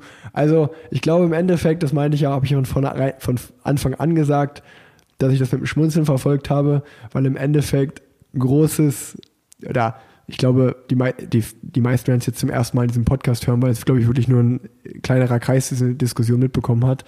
Ähm, das meine ich auch mit Shitstorm. Ich glaube, an die Folgen auf Twitter 2000 Leute oder so. Also es wird jetzt keine große Masse erreicht haben. Wobei, das hat schon Wellen geschlagen Ja. im, im BDR, das ist schon Okay. richtig. Ähm, ja, aber wie auch immer, also ich glaube im Endeffekt äh, war einfach eine große Diskussion um, äh, um viele Dinge, die eigentlich klar hätten sein können im Vornherein. Und äh, glaube ich auch, wenn ich es von außen so zusammenfassen kann, also ich habe ja auch gar kein Recht, mich da einzumischen oder irgendwas zu sagen. So, ich wollte das jetzt einfach nur mal als Thema aufgreifen, auch weil du da sitzt und ich fand es ganz schön, dass du das mal erklären kannst für den Zuhörer auch, wie so eine Nominierung Genau. zustande kommt. Ähm, kann man sagen, Pascal Ackermann ja immer noch wahnsinnig gutes Rennen gefahren, wird Dritter, holt eine Bronzemedaille, super. Und hätte, wenn und aber, weiß man immer nicht im Nachhinein. Und äh, deswegen alles gut. Ich glaube, mittlerweile ist alles geklärt und alle können sich in den Au- Augen schauen, Genau. alles gut. Ja, top. Also für den, für den Rennverlauf hat es Pascal wirklich sehr gut gemacht. Ey, war, wirklich, ich habe ihm, ich habe ihm, äh, er hat ja schon einiges gewonnen und ich habe ihm oft nicht geschrieben, wo ich mir schon gedacht habe, Respekt, aber in dem Fall, da war ich wirklich so beeindruckt, dass ich gedacht habe, boah, ich schreibe dem jetzt sogar mal, weil äh, das war echt, das war echt, äh, sich so alleine zu behaupten gegen, an, gegen die anderen an Nationalmannschaften, da waren echt super Fahrer. Ich meine, Van der Poel hat da alles auseinandergefahren, immer an den Bergen und dann trotzdem so mitzufahren. Also Also wirklich, das, der wirklich die ganzen 13 Runden ist der Super. immer Top 20, Top 30 gefahren, die Ja. ganz, ganze Ja. Zeit. Also wirklich, Top-Fahrer. Ist einfach ein super Fahrer, muss man einfach so sagen. Muss man einfach neidlos sportlich anerkennen, dass es ein sehr, sehr guter Fahrer ist. Ähm, ja, dann gibt es nur noch zwei, drei kleine Dinge, ähm, die noch in der Radsportwelt passiert sind. Ähm, zum Thema Transfer-News gibt es zu sagen, dass, äh, ich glaube, die größte News diese Woche war Michael Matthews wird Sunweb vorzeitig verlassen und geht zurück zu Mitchelton. Äh, was ja irgendwie auch bei Sunweb öfter mal vorkommt, dass Fahrer vorher aus dem Vertrag rausgehen. Ähm, ja, wird man wird wahrscheinlich auch mit der Nichtberücksichtigung der Tour zu tun gehabt haben. absolut, ja. Ähm, Aber auch da, ich wollte es nur mal gesagt haben, da mische ich mich auch nicht ein, so. Da kann man nur verlieren, wenn man da jetzt einen blöden Kommentar zu gibt. Und ähm, dann das zweite, was noch so ein bisschen Wellen geschlagen hat, hast du das mitbekommen, war dieses Video um Remco Evenepoel. Kann man, kann man auch mal besprechen, denke ich. Ähm, ich habe es auch be ich muss sagen, ich habe das Video gesehen und habe mich dann eigentlich eher gewundert, dass es zwei, drei Tage gar nicht in den News aufgetaucht ist. So. Also ich habe das erstmal nirgendwo gelesen, obwohl ich es schon gesehen hatte und es ging so intern so ein bisschen Ist rum. dir aufgefallen, ja? Äh, ja, mir, mir wurde zugeschickt auf Twitter und Okay. Mhm. ich habe es mir angeguckt. Und ähm, was war passiert? Remco Evenepoel stürzt bei der Lombardei-Rundfahrt, bricht sich das Becken, liegt äh, kurz vor dem Transport in den Krankenwagen da. Und es gibt eine Videosequenz, wurde halt gefilmt von oben von der Brücke runter, wie er unten liegt. Und der sportliche Leiter Davide Bramati kommt zu ihm, zieht was aus seiner Trikottasche, steckt das in seine Tasche, so ganz unauffällig. Und das war es eigentlich auch. Quickstep hat dann Stellung dazu genommen. Ähm, Remco auch, glaube ich, Remco auch, ja, und haben gesagt, dass sie ihm einfach alles aus der Trikottasche entfernt haben, um ihn dann auf die Trage zu legen, was natürlich auch wirklich plausibel ist und Sinn macht. Wenn man aber nur dieses Video so sieht und auch so die Art und Weise, wie der Davide Die Körpersprache, Bramati macht, ja. das, sah, das sah ganz komisch aus, ne, so. Und dann fragt man sich natürlich immer erst so, wenn man auch so ein bisschen die Vergangenheit unseres Sports kennt, so, dass man sich so denkt, okay, was war denn das jetzt so? Ich glaube auch in dem Fall, äh, niemand wird wissen, was es war. Ähm, es wurde ja darauf, darauf geklärt, dass es äh, eine Finalflasche war, was auch wirklich in den meisten World Tour Teams eine Gang und Gäbe ist, dass man nochmal so eine kleine Flasche bekommt, wo hochkonzentriert äh, Koffein und solche Sachen Genau. drin sind, einfach um ready zu sein fürs Finale. Ich denke auch mal zu 99 Prozent, dass es das war und es auch gar nichts Illegales war. Aber natürlich dieses, ich glaube, das Video ist auch nur so brisant, weil der sportliche Leiter das so wie so eine Katze, wie so ein Pink Panther nimmt er das so ein bisschen da raus, sag ich mal. Das, äh, das war komisch, aber auch da wieder immer, immer ganz schwierig für, für den Radsport, wenn sowas natürlich äh, ist. Finde ich immer schade, wenn dann auch einfach sowas äh, passiert. Ähm, aber ja, ich, ich als Sportler äh, hoffe mal, dass ich nicht naiv bin und auch einfach dran glaube, dass es wirklich einfach nur im Sinne des Sportlers war, ähm, dass der nichts im Rücken liegt, wenn er auf die Trage getragen wird. Und ähm, auch da muss man ja auch mal sagen, so im, im Sinne des Angeklagten, wenn da nichts anderes bewiesen wird ähm, und das war ja auch in Remkos Fall jetzt nie der Fall, dass da mal irgendwelche Zweifel aufgekommen sind, Genau. würde ich mich dann auch als Sportler immer extrem traurig darüber sein und auch ärgern, wenn mir, ich muss immer immer als Sportler relate ich halt immer auch zum Sportler und sage halt immer so, ey, wenn da jetzt irgendwas gefilmt wird, was vielleicht komisch ist und dann wird mir was vorgeworfen, ey, was Schlimmes, Thema Doping, würde ich mich auch extrem angegriffen fühlen, gerade wenn du weißt, es ist nicht so. Von daher muss ich, sehe ich auch mal beide Seiten. Klar, das Video sieht schon komisch aus, aber es ist auch extrem scheiße, als Sportler angegriffen zu werden, wenn du, weil du einfach weißt, was, was du dir als Sportler in der World Tour, wo du dich da unterordnen Genau. musst, dem Anti-Doping-Kampf. Also wollte ich einfach mal auch kurz mal angesprochen haben. Ich glaube, das Video kann man sich auch überall noch angucken, wer das noch Absolut, nicht ja. gesehen hat. Ähm, ja. Hast du dazu was noch zu sagen? Auch nicht. Habe ich Nee. gut zusammengefasst. Hast du sehr gut gemacht, jawohl. Gut. Dann noch einen ganz kleinen letzten Punkt. Ähm, Ich habe auch noch was, Rick, dann. Okay, okay. Dann, dann mein letzter Punkt, dann noch deiner. Ich wollte ein Lob aussprechen an die Radmarke Rose, weil ich, das in, ich habe das jetzt schon länger verfolgt und die haben, mir kommt es da vor, als wenn irgendwie so vor zwei Jahren da ein neuer Marketingboss reingekommen ist und dies, die ganze Firma auf links gekrempelt hat. Und die Außenwirkung von der Marke, wie die sich gesteigert hat, ist Wahnsinn. Also ich kann mich dran erinnern, dass als ich angefangen habe mit Radfahren, 2005, da hieß es noch Red Bull. Da ist in NRW auf der Rundstrecke zu 80 Prozent hatte jeder einen Red Bull. Das war einfach die Marke. Und dann wurde es so, dann ist, dann sind die so einen langsamen Tod gestorben, gefühlt, dass es immer weniger und weniger und weniger wurde. Und jetzt so seit zwei Jahren sind die wieder so aktuell und so cool und äh, also einfach schöne Räder machen die, cooles Design und auch extrem gutes Marketing. Und weil ich das jetzt sage, Lob an die, weil die jetzt diese Woche habe ich einen Bericht darüber gelesen, dass dieses Selected By haben die so eine, eine ganz coole ähm, Initiative gestartet, wo die halt äh, neue Markenbotschafter haben. Und das sind mal keine Markenbotschaft, Markenbotschafter aus dem Radsport. Ich glaube, der einzige Markenbotschafter ist Marcel Kittel aus dem Radsport. Ja. Und sonst sind es halt Sportikonen wie Manuel Neuer, Angelique Kerber, Leon Dreisattel, also wirklich aus dem Eishockey, aus dem Fußball, aus dem Tennis. Und einfach ein ganz, ganz genialer Schachzug und äh, sehr gut für den Radsport allgemein, wenn du auch andere Sportler Radfahren siehst. Und natürlich auch für die Marke. Das wollte ich mal kurz erwähnt haben. Äh, finde ich, finde ich einfach gut. So, ich, ich, ich bin ja eh so ein bisschen Marketing, Medien. Das finde ich immer faszinierend, wie wer was macht. Und das fand ich extrem guten und coolen Schachzug. Absolut. Also Rose macht eigentlich schon sehr viel im Nachwuchssport. Ja. Ne? Unterstützt viele Teams, Nachwuchsteams und von daher haben sie echt einen guten Umschwung gemacht. Und vor allen Dingen haben sie diesen Film über Marcel Kittel letzte Woche, den sie gelauncht haben, Der war auch cool. sehr emotional eigentlich. Ja. Ja, gerade für uns, wir haben ja schon mal kurz drüber gerade gesprochen, wenn man so ein bisschen dabei war und die Insights kennt, ähm, war das schon, äh, hat es einen mal kurz zum Nachdenken wieder angeregt. Absolut, ja. So, du wolltest noch was ansprechen? Rick, an dich. Jahr 2021 mit Christopher Froome im Team. Ja. Wie sind deine Gedanken? Freust du dich drauf? Äh, ist natürlich eine ganz, ist eine Ikone eigentlich auch im Radsport. Ja, so einen, so einen Weltstar im Team zu haben. Es ist, es ist eine oft gefragte Frage, muss ich ganz ehrlich sagen. Also in meinem Fall ist es da auch so, dass ich äh, mich natürlich darauf freue, mit jemandem so zu fahren. Ähm, man fährt ja, also ich hatte glaube ich noch nie einen Teamkollegen außer Kettle Evans, der die, der die Tour de France mal gewonnen hat. Ähm, das ist dann auch mal so eine ganz besondere Aura, die um so jemanden schwebt, weil man das irgendwie immer im Hinterkopf hat. Ey, der hat mal die Tour gewonnen so. Bei Froome wird es ja noch mal krasser sein, denke ich, weil der viermal die Tour gewonnen hat und den Giro und die Vuelta. Ähm, ganz persönlich und ganz eigennützig hoffe ich natürlich auch, dass der den ein oder anderen guten Sponsor mitbringt. Äh, einfach materialtechnisch mal schauen, äh, ob sich da Oder viel Personal. verändern wird. Oder Personal Personal kommt auch dazu. Ob man vielleicht auch einen Foodtruck bekommt, ob man äh, einen neuen Bus bekommt, so eine Sachen halt, wo man dann einfach ne, ne, ja, äh, Nutznießer ist der ganzen Geschichte. Ähm, sportlich finde ich sehr spannend, weil ich einfach darauf gespannt bin, ob das, ob der noch so, so Michael Jordan-mäßig so ein riesen Comeback macht. Ähm, und dann jeder sagt, wow, das war wirklich der beste Transfer, den äh, Israel da gemacht hat in den letzten Jahren des Radsports. Oder ob das Risiko ist natürlich auch da, dass es halt floppt. Ne? Also ähm, ich finde erstmal Respekt an Fumi, dass er nach dieser Verletzung und diesem Sturz, den er letztes Jahr hatte, dass er überhaupt wieder Rad fährt, wie er Rad fährt.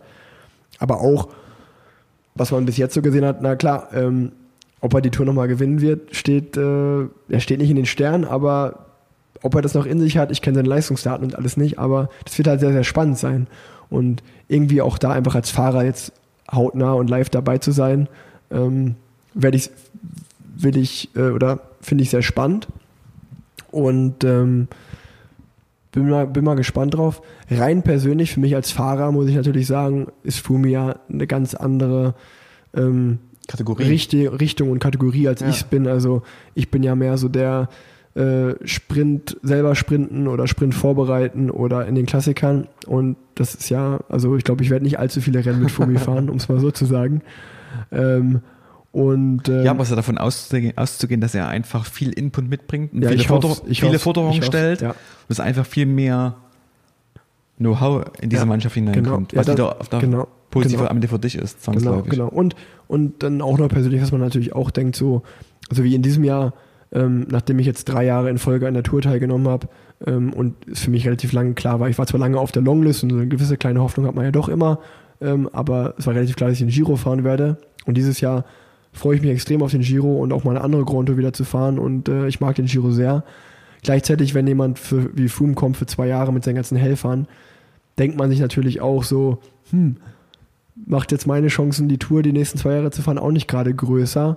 Ähm, also, das ist immer so mit einem Lachen und einem Weinauge natürlich, weil, wie Ja. gesagt, dieses Jahr ist gar kein Problem, äh, dass ich mal nicht die Tour fahre, finde ich echt völlig okay.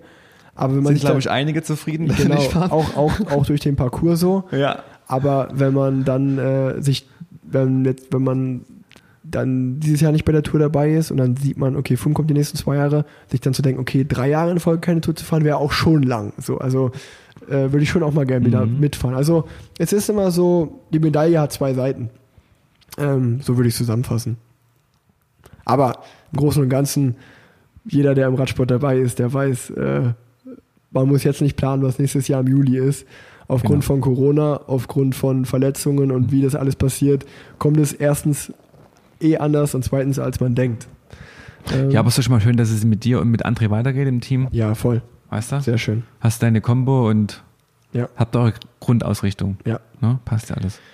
Gut, Robert, dann noch äh, die Frage an dich, wenn du den Podcast manchmal gehört hast, wirst du es kennen. Radsport verbessern. Oh, Was, was ist dein Tipp an den Radsport? Was muss der Radsport verbessern? Oder was könnte der Radsport verbessern aus deiner Sicht, aus deiner Trainersicht? Fällt dir da was ein? Oder soll ich erst die Hörerfrage beantworten? Kannst du, ja, das wäre ganz nicht fertig. Okay. Hilfreich, ja. dann kannst du überlegen kurz. Also wir haben noch auch die zweite Rubrik der Folge, ist ja die Hörerfrage. Ähm, in dieser Woche kommt die vom Michael Kutsch. Hallo, welche Rituale oder Marotten hast du oder dein Gast vor oder bei Landesrundfahrten oder Rennen allgemein? Ähm, meine da so Dinge wie zum Beispiel rein, äh, in welcher Reihenfolge ziehst du deine Schuhe an oder aus? Ähm, immer sitzt du immer am selben Platz im Bus ähm, oder beim Frühstück? Hörst du ein bestimmtes Lied? Putzt du die Zähne erst, bevor du aufs Klo gehst oder andersrum? Ähm, welche lustigen Ticks hast du da bei Teamkollegen schon gesehen? Ähm, also ich muss sagen, Rituale und Marotten habe ich gar nicht mehr. Ähm, was ich schon sagen kann, ist, dass der, der Platz im Bus ist immer ein bisschen heiß umkämpft. Und das ist auch schon so, dass man da so ein bisschen im Hinterkopf hat, okay, bei dem Rennen saß ich da, das lief nicht so gut, dann setze ich mich jetzt mal woanders hin. Ähm, das habe ich schon so ein bisschen. Aber sonst irgendwie mit Schuhe anziehen und das und dies äh, Schuhe anziehen, bevor ich das andere anziehe, das auf keinen Fall, das habe ich nicht. Auch bei Teamkollegen habe ich das nicht so wirklich. Was man oft sieht, ist so am Start, wenn das Rennen dann losgeht, dass viele ihren Ehering küssen oder sich nochmal äh, ja, äh, kreuzigen, sage ich mal, und einfach hoffen, ja, nochmal wie so ein, eine kleine Botschaft an den lieben Gott, dass wir hoffentlich gesund durchkommen und das Rennen hoffentlich gut läuft. Ähm, So eine Sachen sieht man schon öfter, aber jetzt so richtig verrückte Marotten fallen mir da nicht ein. Also ja, das Einzige, was mir vielleicht einfallen würde, wäre, dass der, der Baptiste Plankert, der bei Katjuscha war, der hatte den Tick, dass der, glaube ich, irgendwie so immer achtmal vorm Rennen auf Toilette äh, nochmal gerannt ist, um auch alles abzulegen, sage ich mal, um jedes Gramm zu sparen. Und das konnte durchaus schon mal nervig sein, weil natürlich dann die Toilette gefühlt immer besetzt war, weil er immer drauf saß. Und der kam dann auch raus, saß zwei Minuten auf seinem Platz und ist dann wieder auf Toilette gegangen. Ähm, das war sehr, sehr lustig mit anzuschauen. Aber sonst, sonst war es das War eigentlich. nicht bei Alex Dowsett, dass er immer die gleichen Socken angezogen hat im Rennen? Nee, das wüsste ich nicht. Das geht ja auch schwer. Wenn es einmal regnet, kannst du ja nicht die selben Socken nochmal anziehen. Nee. Ich glaube, es war einmal eine Situation, wo er, wo er mir seine Socken gezeigt hat, die waren komplett löchrig unten schon. Okay. Jetzt sind sie wirklich durch, so ungefähr, Ja, nach, ja, ja, nach einem ja. halben Jahr. Ach krass. Ja, Ich glaub ja, schon. Kann sein. Also, Wir fragen ihn. Kann sein, kann sein, ja. Ja, der Dowsett ist ja eigentlich, das hat ja aber weniger was mit Ritualen zu tun, dass der einfach einen sehr strukturierten äh, Ablauf vom Zeitfahren zum Beispiel hat, dass der da immer alles akribisch genau macht, aber es hat weniger was mit Ritual zu tun, sondern einfach, glaube ich, mehr mit einer sehr professionellen Vorbereitung. Ja. Ja. Hast du dir was überlegt zu Zu deiner Radsport Frage. Ähm, die bezieht sich eigentlich nicht nur auf den Radsport, sondern allgemein auf ähm, das Sportsystem in Deutschland. Ähm, es gibt schon, wurde schon immer gesprochen seit Jahren von dieser Traineroffensive. Also wir haben eine Situation in Deutschland, dass in den Vereinen, also die Heimtrainer, die eigentlich die Basisarbeit machen, meist sind es Eltern, Rentner, Oma, Opa mal als Beispiel, die dort irgendwelche Dinge übernehmen. Also wir haben, wir merken das schon, dass äh, das Interesse in diesem Bereich sich zu engagieren immer weniger wird. Und es gibt ganz klar von der Sportwissenschaft die Forderung oder vom Nachwuchsleistungssport die Forderung, die besten Trainer müssen im Nachwuchs arbeiten. Und wir haben aber genau ein, das umgekehrte System, das ist am Ende irgendwo nachvollziehbar. Das meiste Geld ist im Profisport. Dort arbeiten jetzt mittlerweile die besten Trainer. Und wir haben aber keine finanziellen Möglichkeiten oder geringe finanzielle Möglichkeiten, dass wir sehr, sehr gute Trainer im Nachwuchsbereich anstellen können. Und ich meine, dort wird wirklich die Basis gelegt. Und wenn ein Athlet schon in der, wegen der U15-Klasse Dinge lernt, sage ich mal, zeitgemäß oder altersgerecht trainiert. Es geht nicht darum, über eine, also vor allen Dingen ja diese Frühspezialisierung entgegenwirkt. Na, nicht nur Rad fährt, was wir schon besprochen hatten eingangs, auch mal diese Vielseitigkeit, diese polysportive Ausbildung durchlebt, dann ist wäre uns schon äh, stark geholfen. Also es gibt ganz klare Aussagen, wenn du jemanden hast, der sich engagiert, der immer wegen mir mittwochs 15 Uhr an der Radrennbahn steht, mal als Beispiel, oder an dem Park, dann kommen zwangsläufig, zwangsläufig auch Kinder. Also du hast jemanden, der engagiert sich und zwangsläufig ähm, generierst du auch Nachwuchsklassen oder Nachwuchssportler. Und jetzt haben wir durch die Jedermann-Szene in Deutschland, also so eine Art Selbstverwirklichung der älteren Menschen, die jetzt äh, mit 40, sage ich mal, der Berufstätige will selber nochmal Jedermann-Rennen fahren, äh, merkt man schon, dass eigentlich dieser Altersbereich wegbricht.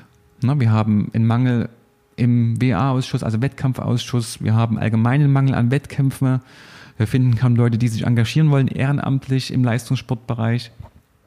Ähm, und da müsste von ganz oben vom BMI, also vom Bundesministerium des Inneren oder vom DOSB ganz klar nochmal richtig gepusht werden, auch Geld investiert werden, ähm, um diesen Nachwuchsbereich zu unterstützen. Um einfach, dass die Pyramide funktioniert. Ja. Ne? Also der Profisport lebt immer, sage ich mal, von der breiten Basis und von der guten Ausbildung der Athleten. Und wenn das wegbricht, ähm, Wird dann schwer. wird es richtig schwer, genau. Und man sieht das jetzt zum Beispiel das Team Jumbo Visma ähm, oder Sunweb, die jetzt ja auch Nachwuchsteams haben. Und das Team Jumbo Visma ähm, möchte zum Beispiel eine richtige Nachwuchsakademie, also wie eine richtige, wie eine Fußballschule auch im Radsport etablieren. Also eine Radsportschule in Holland, dass sie wirklich schon von Anfang an Einfluss haben, ne, ihr Input geben, zeitgemäß oder altersgerecht trainieren. Da kommt ja vor allen Dingen in, bei den Sportlern noch das biologische Alter hinzu, ne? also diese Spätentwickler oder Frühentwickler, wo man auch vieles fa falsch machen kann. Ähm, und da setzen sie an, um einfach schon die Profis langfristig, sage ich mal, oder die Topathleten langfristig ranzuziehen. Ja? Und bei uns momentan, selbst in Nordrhein-Westfalen, ein sehr, sehr reiches Land, sehr großes Land, viele Radsportvereine. So richtig Radsport geht erst, sage ich mal, ab der U15, U17-Klasse hier los. Ne? Natürlich haben die Ostverbände, die Leistungszentren in Erfurt, in Leipzig, in Cottbus da schon einen Vorteil, ohne Frage. Aber man sieht einfach schon, dass diese Nachwuchsklassen immer geringer werden von der Anzahl her oder die Beteiligung wird immer geringer. Wir hatten früher Nachwuchsklassen ein Qualifikationssystem für deutsche Meisterschaften. Also die ersten 20 einer Landesverbandsmeisterschaft haben sich erstmal für die Nord- oder Süddeutsche Meisterschaft qualifiziert, um dann als Jahresziel die DM zu, äh, zu bestreiten. Das ist alles weggefallen. Das sieht, das sieht einfach, wir sind über jedes Kind froh, egal ob klein, groß, dick oder dünn. Hauptsache, ihr macht, seid engagiert, habt Spaß am Radfahren. Und ähm, von daher müssen wir einfach etwas investieren und Gas geben, dass es besser wird. Aber was denke ich, das trifft auf alle Sportarten zu. Wir haben ähm, eine Veralterung im Trainerberuf. Also ich glaube, die nächsten, die letzten, die nächsten zehn Jahre gehen fast 80 Prozent der Trainer in Deutschland in Rente, haben kaum noch Trainernachwuchs. Also ein Riesenproblem. Und das muss tendenziell für alle Sportarten in Deutschland verbessert werden. Ja. Ich glaube, das war der ausführlichste und vielleicht sogar beste Sportverbessern-Tipp, den wir je im Podcast hatten. Dankeschön. Auch weil du einfach nah dran bist und ich glaube, das ja, keiner, absolut. Keiner, das ist auch mein, keiner besser mein Ziel, warum weiß. ich auch diese, ähm, diese Dozententätigkeit an der Uni Leipzig durchführe oder absolviere, um einfach wirklich Studenten zu begeistern für den Leistungssport als Trainer zu arbeiten. Ja. Ja? Und da gehe ich wirklich mit einer großen Passion rein, gebe denen ganz viel Input von einer Berufstätigkeit, um dass sie einfach wirklich geil drauf sind, das zu Ja. machen. Es ist einfach, das ist etwas unterbezahlt, dieser Beruf, je nachdem, wo man natürlich arbeitet, aber Wochenendtätigkeit, die ganze Zeit unterwegs, die Athleten rufen immer abends an, also es ist familienunfreundlich, sage ich mal, ne? aber deswegen muss es gerecht entlohnt werden und es macht auch Freude. Das ist Ja. ganz, ganz wichtig. Und Erfolg ist immer die beste Motivation. Wenn die Athleten erfolgreich sind, Spaß haben. Allein, sie müssen nicht erfolgreich sein, wenn sie nur einfach, wenn es denen besser geht durch den Sport, hat man schon richtig reagiert oder richtig gehandelt. Ich glaube, das ist ein schönes Schlusswort. Besser, besser kann man es nicht zusammenfassen. Und wenn sich der eine oder andere da angesprochen fühlt, jetzt der das hier hört, ähm, überlegt doch mal, vielleicht ist das ja was für euch. Ähm, in dem Sinne, eine gute Woche und tschüss von meiner Seite. Ciao, ciao. Ciao, ciao. Hallo, ihr beiden Zs. Yo, Jungs, ich grüße euch. Heute konnte ich mir final eure Podcast-Folge anhören. Ja, und ich muss schon sagen, dass sie mich emotional ganz schön abgeholt hat. Jarek, also herzlichen Dank dafür, dass du den Ruben eingeladen hast.